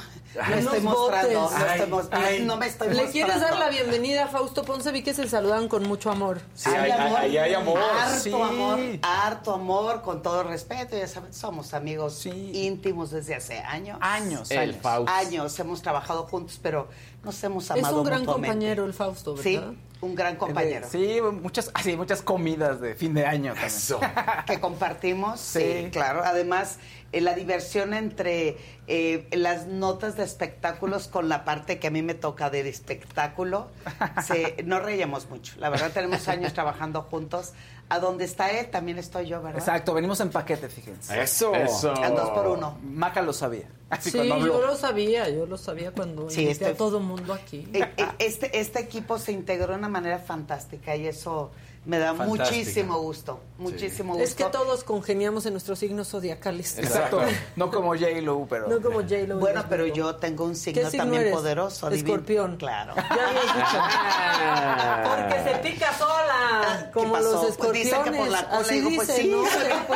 pues que los escorpiones se pican solos. así dicen. Cosa que no quiero pensar, porque mi papá es escorpión. No, Pero- No, no, no lo picamos pienses. solos. Bueno, bueno, mejor no, mejor no cometemos nada, pero sí es un signo bastante poderoso. Traicionero. Eh, eh, traicionero, celoso. Depende mucho de en qué, en qué O sea, días. sí te gustan los signos, por lo que veo. No, no le sé mucho a los signos, pero me gusta divertirme con Ah, bueno, ellos. Yo quiero Porque que al además- rato nos saque unas cartas este, a cada uno el Fausto. Oye, sí, a mí no me has hecho nada, ni me has dicho no, nada. no, nunca, ¿verdad? Es cierto. A mí nunca me has hecho nada. Ah, bueno, de las cartas, de las cartas. de las cartas, queridos amigos de las cartas. Y el tema eh, que les traigo al día de hoy, he estado tremendamente divertida esta semana. Pues experimentando un poquito de todo para traer la información fresca, lúdica, directa y que nos crean que aquí sí probamos todo antes de mostrar, enseñar o decir que es un producto que realmente funciona. Bien. Y todo fue por, le mando saludos, por cierto, un chico que me preguntaba que si era bien o estaba eh, en lo normal si él untaba saliva en el momento del contacto sexual, porque su Ah, pareja se quejaba de que eso le daba totalmente asco, que él no quería. Me encanta tu cara, viene, viene, viene, dilo, dilo, dilo, polo, O sea, plantéalo. ¿Cómo le va a dar asco la saliva si pues, se la saliva saboreando? en los genitales. Claro, El pero, pues, momento de, efectivamente. ¿Le da asco? Le daba asco. Que guácala, que cómo Pero iba ya, a ya se poner. quitaron el asco, ¿no? No, hasta el día de hoy siguen Además, la teniendo. la babita ayuda en muchos- asqueroso. muchísimos Exacto, momentos. exacto. Y para los dos lados, la babita ayuda Dijiste la muchísimo. babita ayuda La muchísimo.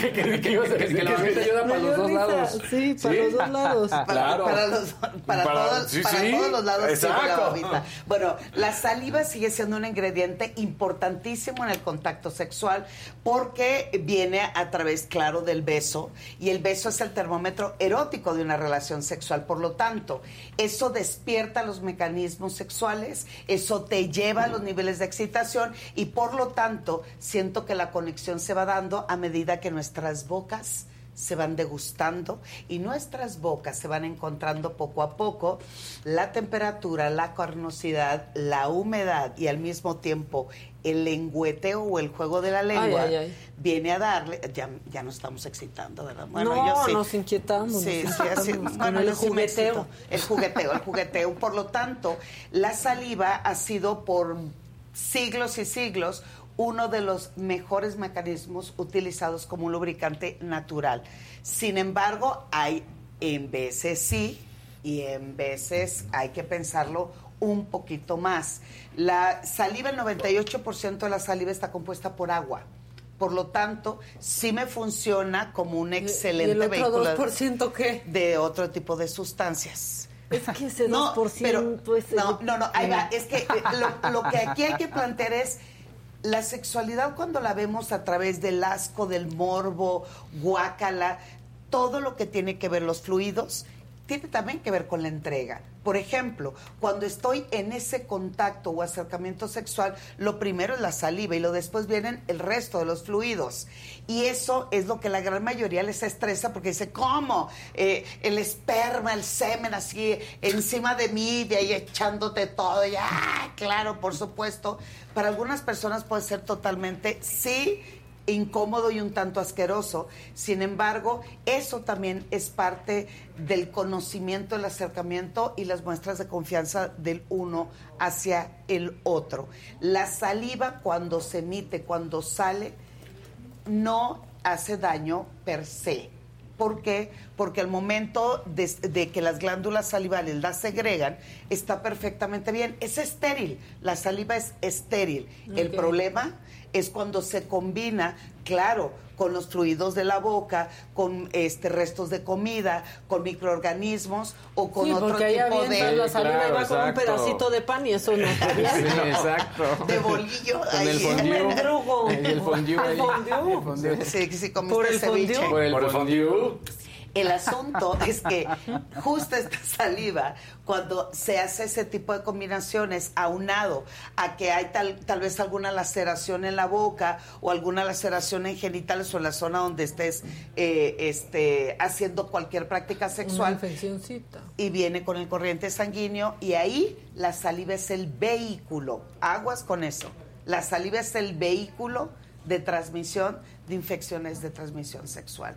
Entre ellos el herpes, por ejemplo, si hay una, un herpes labial, va directo a genitales, por lo tanto hay contacto con mucosa y puede contagiarte de herpes, de gonorrea, de sífilis y hoy se también se está estudiando con respecto del virus del papiloma humano.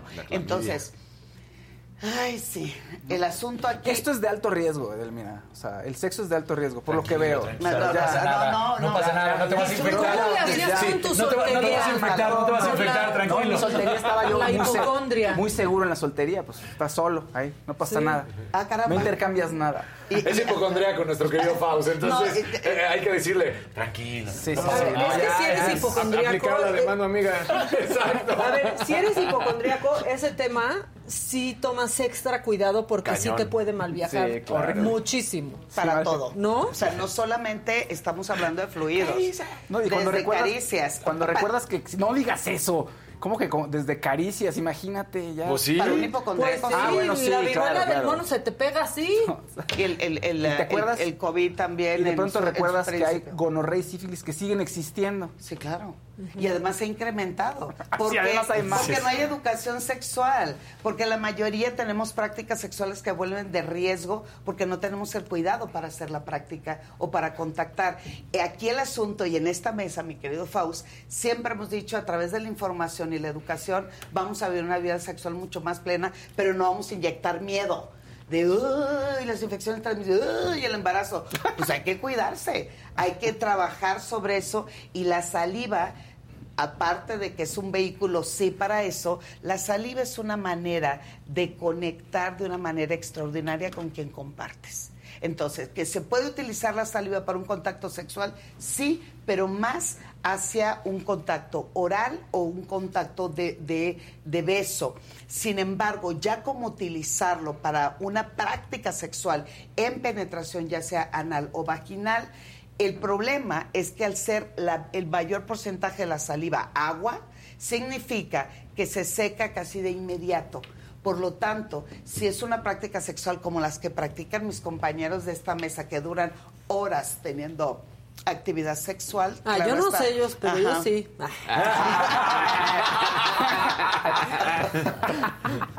Alto rendimiento. Alto Eso, rendimiento. eso que se reseque la mucosa y pueda haber la laceración o alguna escamación. Entonces, eh, de escamación, eso puede hacer que te contagies. Escamación Por lo tanto, no es recomendable para el contacto sexual. Y lo más dramático y lo más terrible es que algunos varones, sobre todo varones, utilizan la saliva en forma de escupitajo para poder eh, hacer la práctica sexual. ¿Eso qué significa? Están en pleno clonchi, clonchi, ja, ja, ja, y al momento de la penetración, ¿qué hacen? Perdón, público querido, es viernes, no, no, pero... no, no vayas a echar un escupito. Eso ya es ¿Qué más de, de- de porno, ¿no? Eso es porno. Dice ¿Así? justo en el blanco, sí. Órale. Sí, sí, sí. Entonces, eh, te digo, a No, ver, es como si quieres besar a alguien y te sacas un moco y se lo untas en el, en el saco. Es, es cuestión de educación. Y también, Fausto, Ahora, si les gusta el escupitajo, les gusta el Sí, escupitajo. pues si les prende, les Exacto. prende. Pero lo hablas desde antes. esa- como dicen, en veces sí y en veces no. Para eso es la Sí, como comunicación a los de que les gusta el dirty talk y a los que no. Exacto. Exacto. Entonces, si esa es parte de mi práctica que nos eleve la excitación, eh, por ejemplo, hay una eh, parafilia o una expresión del comportamiento sexual que se llama salofilia, que tiene que ver con los fluidos. Son personas que únicamente alcanzan su máxima excitación o su máximo orgasmo a través de un fluido, ya sea saliva, semen, es- este, me encanta la cara de, Fausto, cada quien, cada quien. Entonces, ¿Qué dice rojo. que, dice, eh, no, Sandra Nazar decía, al Fausto póngalo con plástico para estar protegido. Emplayado. Sí, Emplayado. O. Traigan el Ubicado. playo, Sí. por Faust. o en mi No, caso. ahorita, ahorita ya no me da. O sea, ahorita ya que estoy casado ya no. Ya siento que ya esa hipocondria se fue, fíjense. Lo que ¿Eh? pasa es que ya tienes su gusto. tranquilidad, confort y Sí. confianza con tu pareja. Tranquilidad, Pero confort y antes- descanso como colchón. Ajá, como un exactamente. Sí. Pero an- no, antes sí era hablar a líneas ahí de ayuda de, oiga, y, y unas caricias, no, tranquilo. Mira, aquí hay uno del chat que No dice, pasa nada. oye, Edel, eso del escupitajo es, uff, delicioso y excitante. José Luis dice. O sea, Por ¿sí? supuesto. A ver, Pero solo escupan, no, no hagan toda una, o sea, una excavación en sus Exacto, cosas sí, y luego lo saquen por su hocico Sí, porque que pues ahí sale con flema. mocos. oye, pero a lo mejor a alguien, su pareja o con quien compartan Hasta ese momento, saladito, no. eso le excita. Cada No. quien. O sea, cada quien aquí. No, porque saliva fresquecita, Ah. pero de O sea, es que primero le hacen. O sea, Sí, que se oye no, los- ajá, o sea, Succión, primero, sacan- primero meten todo lo que está ahí atorado en los O sea, caminos. el. No, en los senos paranasales. Las- digo, porque eso lo hacen en la calle. Eso Claro. es Y lo- y lo ves en coche salir así en la ventana. ¡pum! Sí, o sea, "No mames". vas en la calle y de repente casi que te aspiran a ti también. Casi casi haces lan- lanzamiento, ¿no? Así, y yo casi que le vienen de 10 metros. Sí, exacto. Exacto. Sale, o sea, sale hasta con lo que no le sacó el pediatra de chiquitos, la pera. Claro, Con la exacto. pera. Esa madre, no, no. Desde, la- desde que nació en el neonatólogo. Sí, sí, Sí, no. Como dice Maca, vas manejando y de repente, ¡ay, güey! Esa ni la raíz Oye, la a lo mejor quiere que resbale Ni mejor. la Rainbow.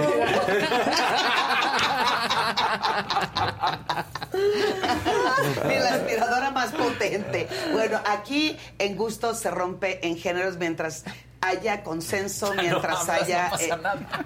Dice Victoria Fausto, se va a vomitar. Sí, sí, o sea, está con una cara. No, Fausto, pero hay, hay de, de- de prácticas a No, el escupitajo sí está No, es que- salvaje. Por ejemplo, hoy, hoy de las prácticas... Sí, no, sí, no, no, el no, no.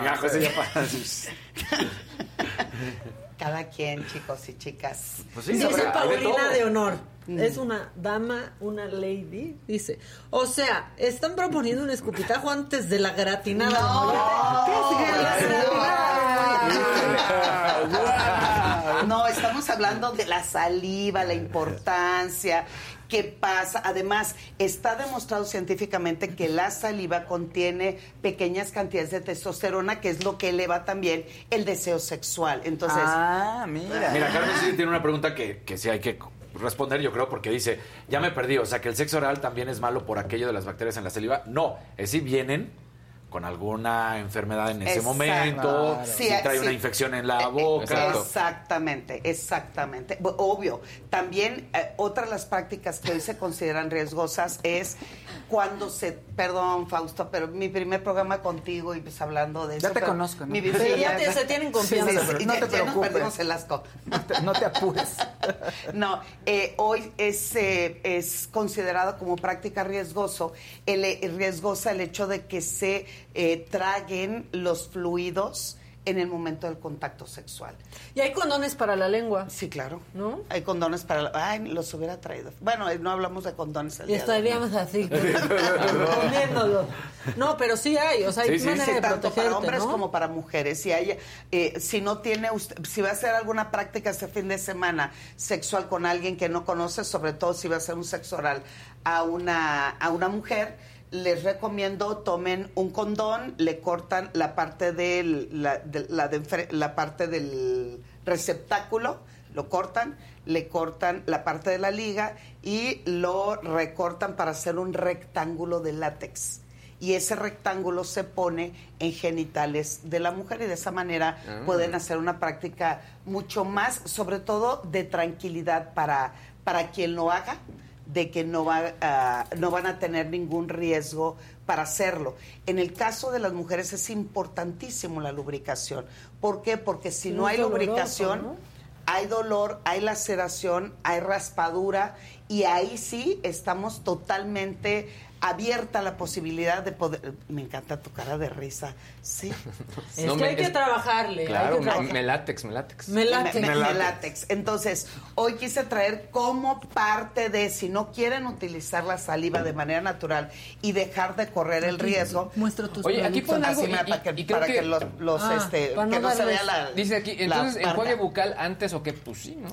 O sea, si A tiene ver, bucal. pero Pues si tienes una buena bucal- higiene bucal, Eh, Sí, claro, exacto. O sea, en pocas palabras. El- lo que pasa es que el enjuague bucal también se toma para que dé frescura en Exacto. genitales el momento del contacto. Entonces Ah, podría ser ahí como, como una fiesta ahí abajo. Si tienes enjuague bucal, haces el acto y entonces ahí abajo se siente. O, o sea, el puede efecto de las ¿no? negras, ¿no? Sí, Eso no es recomendable. No es Sí, o sea, recomendable, no, te el arde. Plax antes no. Ajá, el Oye, creo que tienes que hablar con, creo que tienes que hablar con Listerine Carlos. no. Porque dice, ¿qué dice, dice Carlos? Dices, doctora, si trago semen con VIH, el virus se el virus se destruye. ¡Ah! El virus se destruye con los ácidos estomacales. No, Hay que- si, si no te lo tragues, por favor, te lo suplico de la manera más atenta.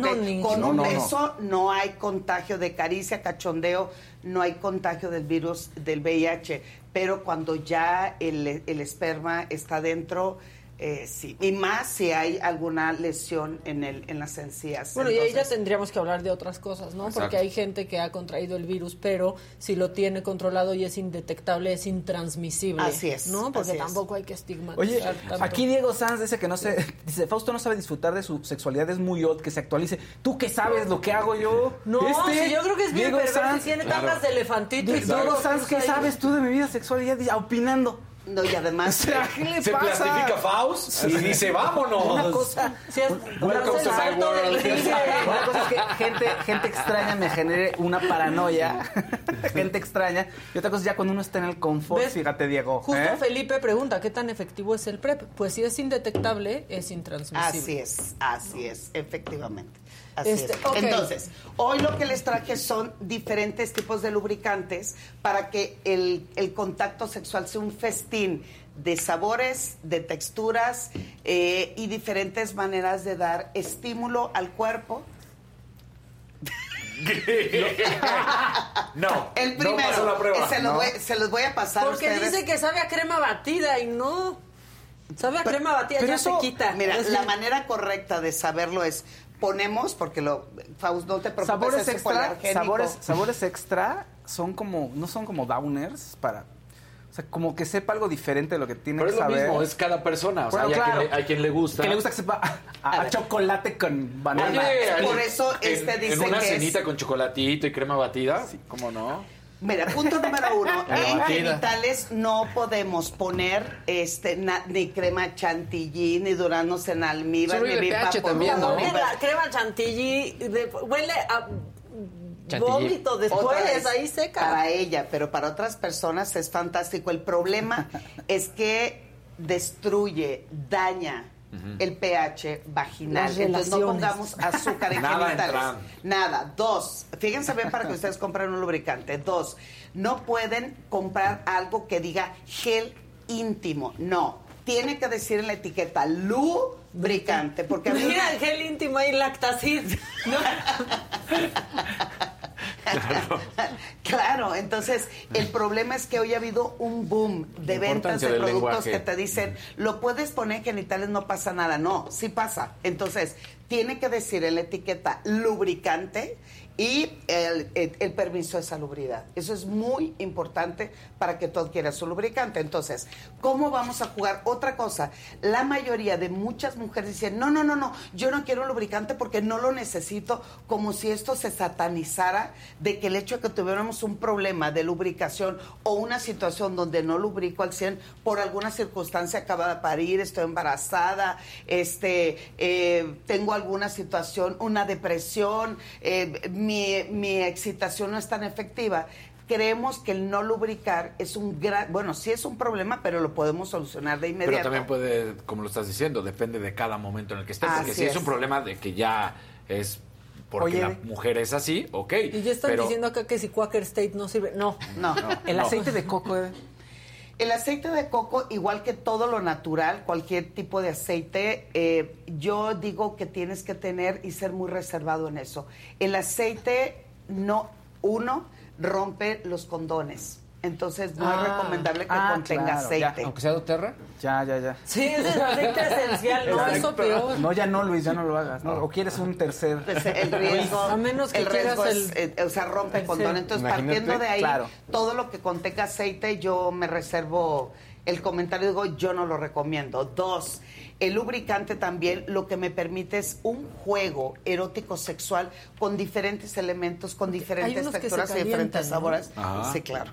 Este que no te gustó el sabor, el lubricante se calienta? se calienta con la fricción. Son hipoalergénicos. Eso es, mira, hagan esto por favor, así.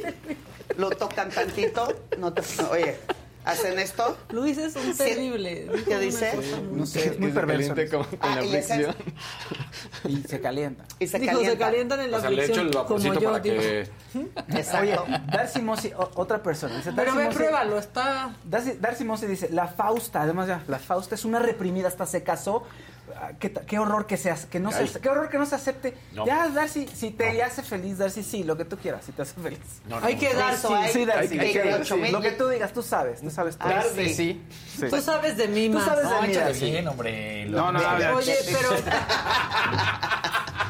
A ver, ahora Ok, le echas muy vaporcito importante, y lo pruebas. Poniendo, no, en serio, poniendo orden, espérense. Muy importante que sí compren uno que sea para eso, ¿no? No Sí. que aceitito, Ah, ya sé no que el aceitito de almendras. ¿Por qué no me gustó? Pues es que está, sí tiene un, saborcito que es como... Ok, pero todo tiene una razón de ser.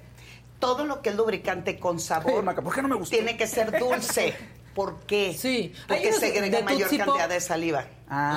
Ah. ¿Ok? Muy Ya. bien, Edelmira. Oye, pues muchas gracias por traernos estas Uno, variedades. este está da la sensación totalmente de frío. Hay otros que son calientes, hay otros de sabores. Y el rey de reyes es este.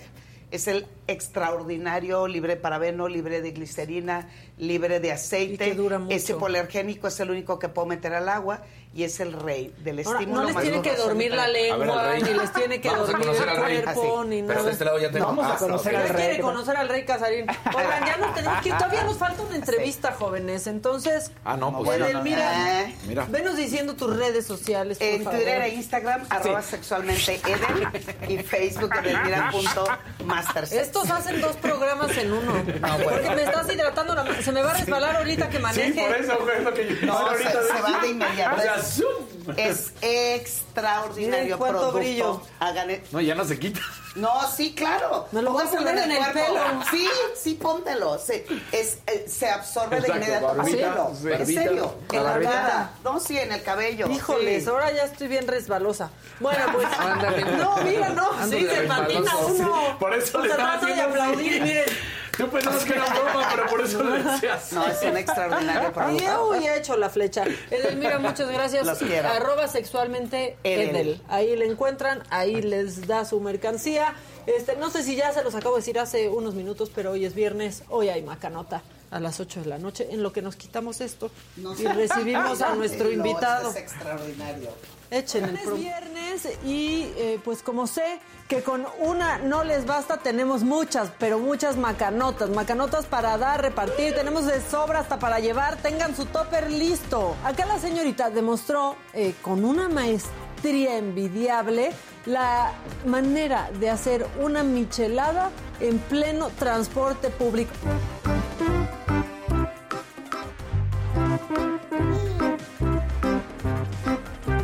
Y ahora quiero que vean esta muñeca que cobró vida, así como Chucky, pero tomando clases de natación. Eh, la voz horrible del TikTok eh, está muy confundida porque no sabe si eso es real. Alguien que me explique si esto es real. Y menos rata que muchos humanos que conozco y que andan por ahí en las calles sin bañarse.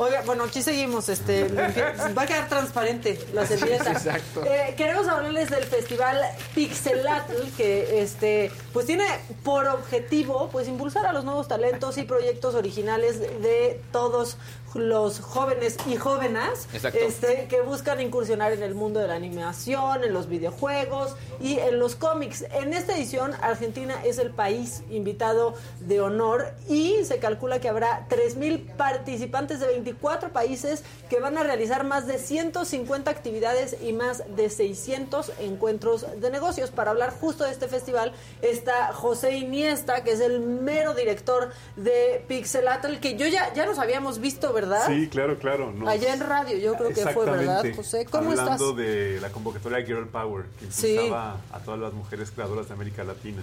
Y este festival que también está bien, pero bien padre. Obviamente, de hecho, pues ya va a empezar desde el 6 al 10 de septiembre en Guadalajara, Jalisco y en Zapopan. En los dos municipios tenemos muchísimas sedes.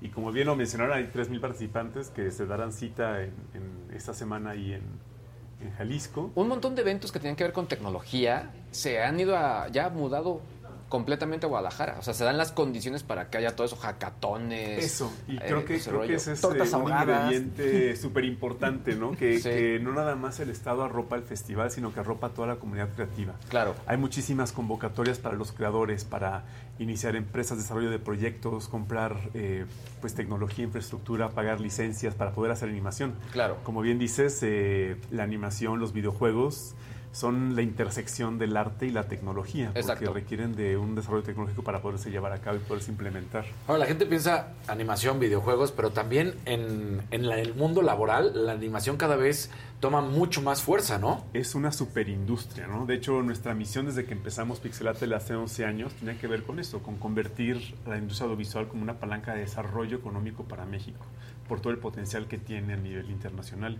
Y de hecho fue una industria que fue resiliente a la pandemia. Eh, de hecho, en lugar de, de caer como le pasó a muchas empresas Sí. o industrias, Se la fue para animación arriba, ¿no? se Claro. fue para arriba, exactamente. Y, en México, perdón, en México empieza a haber industria, ¿no? Ya empieza, después Sí. de 11 años de trabajo, ya, ya podemos hablar de, que hay industria. De hecho, aquí entrevistaron a Cinema Fantasma, que tienen ya su serie de en Los HBO Ocultos de Frank ¿no? En, en HBO Max, está Villanos en Cartoon Network, eh, ahí está Catrina la Catrina en, en las Pero también plataformas creo que no podemos perder de, de vista de casos como Olin Studio, ¿no? O sea, Olin Studio empe- eh, empezaron Jorge. Lizárraga, todos ellos, eh, eh, eh, con la idea de, de generar un videojuego y eh, se convirtieron en las empresas más importantes. Y ahora también entender que esos procesos, a veces los contratan, tú vas a hacer el proceso de animación de esta escena. Y, o tú tal parte de este videojuego. O sea, es una industria muy compleja. O sea, no nada De más, no, hecho- no es, no, es, no, es un, eh, no es un solo elemento. Claro, de hecho es parte del milagro que pasa en Pixelatel, que vienen todos los ejecutivos de las grandes cadenas a ver a, las, a los estudios y a creadores de América Latina y si no apuestan por su idea, por su proyecto, por lo menos les mandan trabajo. Claro. Para empezar a entrenarse, a capitalizarse y a crecer. Digo, hay estudios en México que tienen 400 empleados. eh, en, en Guadalajara y también de videojuegos que tienen 280 entonces Sí. ya Que no te podemos imaginarías, ¿no? claro En México, claro no, no, no, no te lo imaginas. Mucho del contenido que vemos en Disney, en Cartoon Network, en Nickelodeon, está hecho en México. Claro. Pero obviamente no pueden pues, presumir que es su contenido porque son nada más como maquiladores. Exactamente. Pero ah, también hay que resaltar que generan trabajo de alto valor agregado. O sea, porque la industria audiovisual paga 35% más que otras industrias. Entonces, de verdad es un, un área increíble de, de desarrollo y de potencial. Y sobre todo México es, digamos que es muy importante en el sentido que por el uso, el uso horario es mucho más fácil trabajar con los animadores mexicanos. Por supuesto, estamos, exacto, que mandar Sí. produ- producciones a India, China, etcétera. Exacto. Que además con la pandemia eso nos benefició muchísimo, Claro. porque los estudios de, de- de India tienen 3.000 empleados en grandes campus. Exacto. Viene la pandemia, los estudios y pues todos tienen que entregar a las cadenas y plataformas y trasladan las líneas de producción a América Latina, que están todos trabajando desde sus casas. Y qué bueno, porque además muchos artistas se tenían que ir a Estados Unidos a trabajar, porque pues aquí que no te gustaban los videojuegos, o eras un gran ilustrador, y en el arte pues ya todo es abstracto, son instalaciones, entonces la gente que dibuja muy bien y que sabe hacer cosas padrísimas, tanto digitales como tradicional, pues se tiene que ir a Estados Unidos a trabajar en la industria del videojuego, que, que utilizan a ilustradores, ¿no? este, artistas plásticos, diseñadores, de todo tipo. Pero precisamente el festival se trata de eso, en lugar de exportar el talento, que se quede en América Latina. Que se genere industria. Y de hecho va a haber un chorro de actividades de reclutamiento. Hay muchos estudios que están reclutando. Ah, es que el festival es multifacético. O sea, tenemos, Claro, claro. aparte de proyecciones, como todo festival, tenemos una descripción oficial increíble. Claro. Tenemos una parte de formación enorme. Tenemos 300 invitados de 22 países que van a estar dando conferencias, clases maestras, eh, paneles. Tenemos también eh, la parte de talleres, tenemos una expo audiovisual donde vamos a estar mostrando las nuevas tecnologías para hacer animación, porque ya hay animación en tiempo real a través de plataformas y de software que, que hace todo posible, como Eso Real. Unity. Porque hoy todavía podemos pensar en, no sé, en una consola o podemos pensar en una computadora, pero hoy es prácticamente todo enfocado hacia celular, ¿no? Que Claro. tenga que ser para lo que se está consumiendo, así de sencillo, ¿no? Igual y hasta en, el, en la tableta, pues es todavía más específico, ¿no? Claro, y, y además, además de todo eso, también VR. tenemos encuentros de negocio. Con, ah, tenemos VR también que va a estar padrísimo. Vienen algunos cortos y proyectos que ¿De realidad virtual? de realidad virtual. Ahora, yo creo que la idea está bien padre, sobre todo para toda la gente que nos está viendo, los que tengan hijos, que estén estudiando ese tipo de carreras, porque de pronto decían, ¿y ahora qué va a hacer? Porque varias universidades privadas, públicas, empezaron a hacer carreras que tenían que ver con animación, con arte digital. Y el hecho de que ustedes tengan este, que sí es un festival, pero que además haya reclutamiento, está padrísimo. O sea, es lo que es, Sí, es no es solo un paso festival. Sí, sí, ¿no? es un festival. Además es un festival súper activo. La, tiene que, la gente tiene que involucrarse. Por ejemplo, el lunes hay mentorías gratis donde vienen todos los artistas que van a estar participando en las conferencias, van a estar dando mentoría gratis a estudiantes.